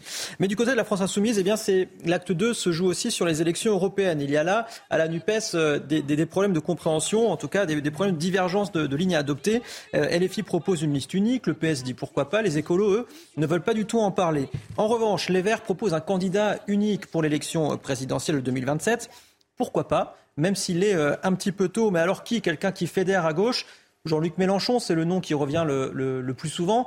Néanmoins, c'est pas quelqu'un qui fédère à gauche, notamment au Parti socialiste ou encore chez les écolos, mais c'est le favori quand on regarde un petit peu les résultats qu'il a fait aux dernières élections présidentielles, même s'il a précisé qu'il n'était pas candidat à sa propre réélection, sauf sauf circonstances exceptionnelles. Merci beaucoup, euh, Vincent Fandèche, pour euh, toutes ces explications. Et c'est vrai, une année euh, mouvementée pour la NUPES. On le suivait notamment sur les bancs de l'Assemblée nationale. Toujours au volet politique, Emmanuel Macron qui sera en Charente-Maritime aujourd'hui. Le président de la République va présenter sa réforme du lycée professionnel dans la ville de Saint-Vinchana. Oui, je rappelle qu'un tiers des lycéens en France sont scolarisés en lycée professionnel. Alors ce matin, on vous pose cette question. Est-ce qu'il faut rémunérer ces lycéens selon vous? Écoutez vos réponses. Je pense que c'est une bonne idée, c'est normal puisqu'ils participent, ils travaillent, donc euh, un salaire c'est toujours plus motivant pour eux. C'est un début euh, pour euh, un début, ils commencent à travailler. Je trouve que bah, ça peut être une bonne, une bonne idée pour commencer à, à travailler. C'est un, bon début. C'est plutôt pas mal, hein, puisqu'après ça peut leur servir pour un, euh, leur prochain poste, après leur prochain travail. Si ça peut euh, favoriser euh, l'insertion des jeunes justement dans, vers ces métiers-là, des métiers professionnels et un peu plus techniques, qui en général sont peut-être un peu plus désertés par rapport à des métiers plus intellectuels, bah, ça peut être une bonne chose, je pense. La guerre en Ukraine à présent et on vient de l'apprendre. Les Russes euh, viennent d'envoyer des drones sur l'Ukraine. Kiev affirme en avoir abattu 18 sur les 24 envoyés. Le décryptage tout de suite du général, euh, du général Bruno Clermont qui est en liaison euh, avec nous ce matin. Mon général, est-ce que c'est une réponse, on l'imagine, à, l'attaque sur le Kremlin? En tout cas, ça s'inscrit clairement dans une montée en tension des de la guerre entre l'Ukraine et la Russie, effectivement, il y a un certain nombre de villes qui ont été touchées euh, ce matin par des drones euh, russes. Kiev, Odessa, Zaporizhia sont des drones qui sont d'origine iranienne, des drones assez lents et assez vulnérables. Donc il n'est quand même pas très compliqué pour la défense antiaérienne de, de les intercepter. D'autant plus que la, mais, la stratégie des Russes est également non seulement d'essayer de, de, frapper un certain nombre de villes dans la profondeur pour affaiblir et terroriser la population, euh, mais euh, c'est aussi de faire tirer les systèmes de défense antiaérienne de manière à ce qu'ils tirent le maximum de missiles afin de préparer la fameuse offensive et contre-offensive dont on va parler, qui aura effectivement une dimension aérienne très importante. Donc on est dans, un, dans la poursuite d'une, offensive, d'une préparation de la, de, la contre-offensive ukrainienne qui consiste à, à, préparer, la, préparer la bataille en frappant dans la profondeur euh, du côté russe et du côté ukrainien. Et d'ailleurs, cette nuit également, les Russes ont, frappé avec des drones euh, des dépôts euh, logistiques qui sont de l'autre côté de la frontière en Russie des combats, mon général. Où en est d'ailleurs euh, la contre-offensive ukrainienne que vous évoquiez? On peut dire qu'elle a commencé. En fait, elle a commencé par la, préparation du champ de bataille, par des actions menées dans la profondeur pour, pour détruire les, les, centres logistiques, qu'il s'agisse de carburant ou de munitions. Elle a commencé du côté ukrainien de manière assez violente. Il y a eu pas mal de frappes à la frontière de la Russie du côté russe. Il y a également des frappes dans la profondeur du côté euh, en Ukraine. Je, l'ai rappelé, cette offensive, elle est, majeure. Elle a été préparée depuis des mois par les Ukrainiens. Elle a mobilisé les Occidentaux. Elle, euh, va mettre en œuvre euh, des, centaines de pièces d'artillerie, des centaines de blindés, des, centaines de milliers d'hommes. C'est de cette contre-offensive et de la façon dont vont répondre les Russes que très probablement va, se jouer le sort de l'Ukraine dans les prochains jours, dans les prochains mois qui viennent. Et la météo est en train de s'améliorer. Et donc on va passer d'une guerre de position sur un, front de plus de 1000 km à une guerre de mouvement hein, dans un certain nombre d'endroits qui ne sont pas encore déterminés. Donc euh, effectivement une phase très violente et très importante de la guerre qui va commencer. Merci mon général pour votre euh, éclairage sur ces dernières informations concernant la guerre en Ukraine. Je vous le disais, les Russes ont envoyé des drones donc sur euh, l'Ukraine avec Kiev qui affirme en avoir abattu 18 sur les 24 envoyés. Autre événement à l'international, événement que vous pourrez suivre samedi en direct sur CNews, le couronnement de Charles III et les inconditionnels de la famille royale, eh bien, se sont déjà installés, Chana, sur le parcours du défilé. Oui, certains ont même euh, installé leur tente pour s'assurer une place aux premières loges. On fait le point avec notre correspondante à Londres, Sarah Menaille. Les Britanniques se préparent et l'ambiance commence doucement à monter ici à Londres. Une vingtaine de tentes se sont déjà installées le long du Mall, cette longue route qu'empruntera euh, le carrosse du roi Charles III samedi matin pour se rendre du palais de Buckingham à l'abbaye de Westminster et pareil en sens inverse. Samedi, c'est l'archevêque de Canterbury, Justin Welby, qui dirigera l'office. De son côté, la famille royale se prépare elle aussi pour le jour J. Dans la nuit de mardi à mercredi, à l'abri des regards, a eu lieu de nuit l'ultime euh, grande répétition générale. Le cortège a effectuer le trajet entre le palais justement de Buckingham et Westminster. Ce mercredi dans la matinée, c'est la Royal Navy et la Royal Air Force qui ont défilé également dans les rues de Londres. Le prince William, Kate Middleton et leurs trois enfants, le prince George, le prince Louis et la princesse Charlotte, ont eux retrouvé Camilla et Charles III à l'abbaye de Westminster, euh, justement pour une ultime répétition. La sœur du roi, la princesse Anne, était elle aussi également présente. Malgré l'effervescence, le roi Charles III et ses proches sont apparus plutôt souriants et détendus. Après les répétitions, le couple royal, notamment Charles et Camilla, ont salué eh la foule avant de repartir direction le palais de Buckingham. Tout le monde se prépare donc ici et on sent une certaine excitation euh, monter alors que le grand jour approche. Alors c'est vrai, on le constate, hein, il y a de l'euphorie qui se dégage. Euh, et cette interrogation, euh, Éric de Ritmaten, Charles III qui a apparemment moins la côte qu'Elisabeth II, en tout cas à en croire les, les goodies, hein, ces, ces objets euh, que l'on vend, et ils ont moins de succès visiblement que ceux de la reine. Oui, enfin il y a quand même une euphorie hein, dans le porte-monnaie, puisque j'ai regardé les chiffres du Center for Retail Research. 246 hein, millions de livres, voilà ce qui est prévu en termes de vente de goodies. Vous savez, ce sont euh, euh, les petits drapeaux, les mugs, les sets de table, les livres, etc. Enfin, c'est vraiment le chiffre d'affaires qui sera produit. Mais vous avez raison, c'est un peu moins que pour le jubilé de la reine Elisabeth, qui était à 280 millions de livres, donc c'est 40 millions à peu près de moins. Euh, un mug, vous savez combien ça coûte? C'est 15 euros, ça fait 13 livres. voilà. Et puis il y a un site qui a été créé, Monarchie euh, euh, pour, la Grande-Bretagne. Vous pouvez acheter tout ce que vous voulez. Amazon également a des objets à disposition. Hein, et les drapeaux, rendez compte que les drapeaux, rien que les drapeaux, c'est 20 millions de livres de chiffre d'affaires. C'est énorme. Hein, les, avec le petit drapeau, on verra Camilla et, et le roi III, Charles III. maintenant, ils sont quand même en compétition avec Harry et Meghan, hein, pas pour les mêmes raisons. Mm. Mais euh, je regardais les livres parce qu'on s'interroge sur le livre, vous savez, de Harry euh, qui, qui Il s'est bien vendu. Sur... Eh ben, j'ai regardé les derniers chiffres disponibles, c'est 3 millions et demi d'exemplaires au niveau mondial c'est bien, mais c'est pas non plus le raz-de-marée qu'on aurait pu attendre.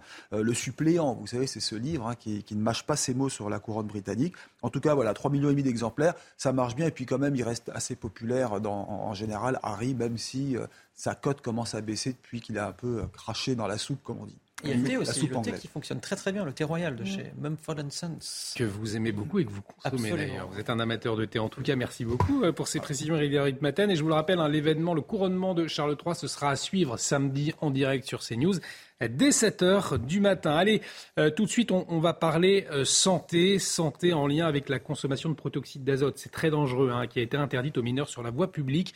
Euh, on va savoir de quoi il en retourne avec Arnaud Chiche, anesthésiste réanimateur. Il est avec nous pour parler santé aujourd'hui. Votre programme avec Groupe Verlaine, installation photovoltaïque pour réduire vos factures d'électricité. Groupe Verlaine, connectons nos énergies. Et je vous le disais, la consommation de protoxyde d'azote est interdite aux mineurs sur la voie publique dans euh, plusieurs quartiers de Paris, alors notamment euh, sur les Champs-Élysées, sur la place de la Bastille ou encore la place de la République. Euh, la consommation détournée de ce gaz hilarant inquiète en effet les autorités. C'est la troisième substance, il faut savoir, consommée chez les jeunes après le tabac et l'alcool. On va en parler tout de suite avec Arnaud Chiche, euh, médecin anesthésiste réanimateur. Il est en liaison avec nous. Arnaud Chiche, bonjour. Euh, merci d'avoir accepté notre invitation. Pour commencer, c'est quoi ce protoxyde d'azote? Où est-ce qu'on le trouve? De quoi s'agit-il? En fait, c'est un, un détournement, c'est l'utilisation d'un gaz hilarant, en fait, hein, qui est détourné de son usage. Il est en vente, vous savez, pour des appareils de type bombe à chantilly, des choses comme ça. Et en fait, on le trouve en vente sous forme de capsules. c'est les petites capsules qu'on retrouve dans la rue. je pense qu'on en a tous vu parfois. Et on l'utilise aussi, il est vendu aussi en bonbonne, avec cette fois un, l'équivalent de, plusieurs centaines de capsules.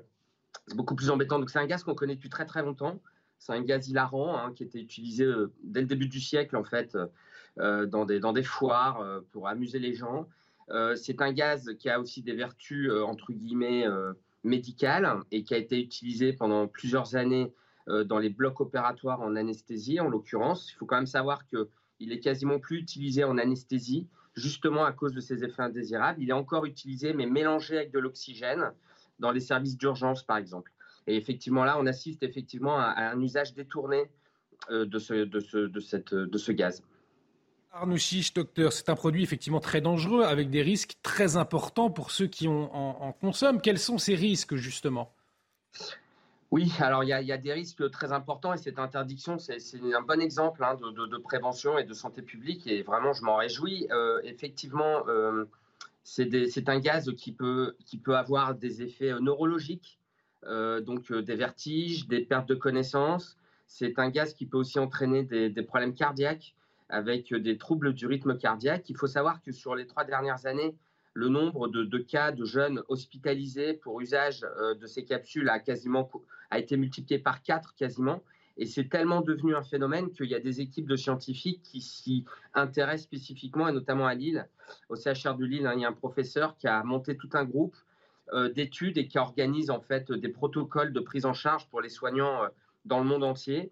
On a même, on fait même des recherches biologiques parce qu'il y a des marqueurs dans le sang qui signerait euh, en fait l'usage du protoxyde d'azote parce qu'il faut savoir que l'inquiétude des, médecins, c'est parfois de passer à côté de cet usage qui est parfois euh, euh, pas avoué ou alors sous-évalué par les gens. Donc, et je ne vous parle même pas des conséquences éventuelles quand on, va ensuite prendre la voiture ou un vélo ou une trottinette, électrique. Donc, euh, écoutez, c'est vraiment euh, un moyen que là les jeunes avaient pour s'amuser, mais pas que les jeunes. Hein. Vous savez, il y avait une sorte de mode aussi euh, dans des rassemblements d'adultes hein, festifs. Donc, bon, c'est une bonne nouvelle.